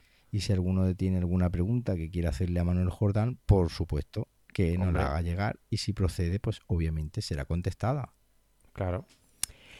Y antes de acabar, David, se nos olvidaba, David, ¿Qué se nos olvidaba? una cosa muy importante. ¿Qué? Piensa. una cosa que se llama Premios Asespod. Ay, ya sí, sí, sí, sí. Nos tenéis que votar. No tenéis que votar. Si os gusta ¿No? esto que escucháis, nos tenéis que votar en las Spot. El año pasado quedamos cuartos. Ya este ves. año vamos a empezar a dar la matraca ya, porque el año Claro. pasado la dimos muy tarde, este año vamos a empezar a darla más temprano. Y ahora está la fase previa. Es decir, ahora vamos a previa, poner, Yo ya he votado. yo eh, votaré mañana. Eh, vamos a poner un formulario de contacto, bueno, perdón, un formulario de contacto, el formulario de contacto ya está. Vamos a poner un enlace en las notas del episodio, ¿vale? Bien grande, con los premios a Pod para que la gente pinche ahí y en un minuto, con su nombre, apellido y correo electrónico y mm, el podcast Cultura NAS, pues que nos den su voto. A ver si nos Claro vamos a la fase final y nos vamos triunfales tú y yo allí a Alicante a, a brindar con nuestros oyentes por el premio este año. ¿Ok? Pues sí, porque, porque además el año pasado estuvimos, estuvimos bastante cerca Casi. Sí. y yo creo que con, con el apoyo de, de nuestros oyentes podemos llegar cada vez más lejos, cada vez somos más Sí. y, y bueno, cada vez el NAS Claro. está, Está más, más, está más. en boga. Claro, y es que además es lo que te digo, el premio lo que nos daría es mucha visibilidad, porque luego en los Sí. medios, en los otros, bueno, los ganadores son tales, y entonces, oye, ¿y ¿eso qué es un NAS y tal? Entonces buscamos no protagonismo, buscamos visibilidad, pues para que todas las dudas que tengamos, todas las cosillas que tengamos entre todos, cuantos más seamos, pues hombre, más en- aprendemos entre todos. Eso es Eso está de- de clarísimo. cajón. Así que nada, votennos ustedes, por favor. Pondremos el enlace bien grande ahí en, en las notas del episodio.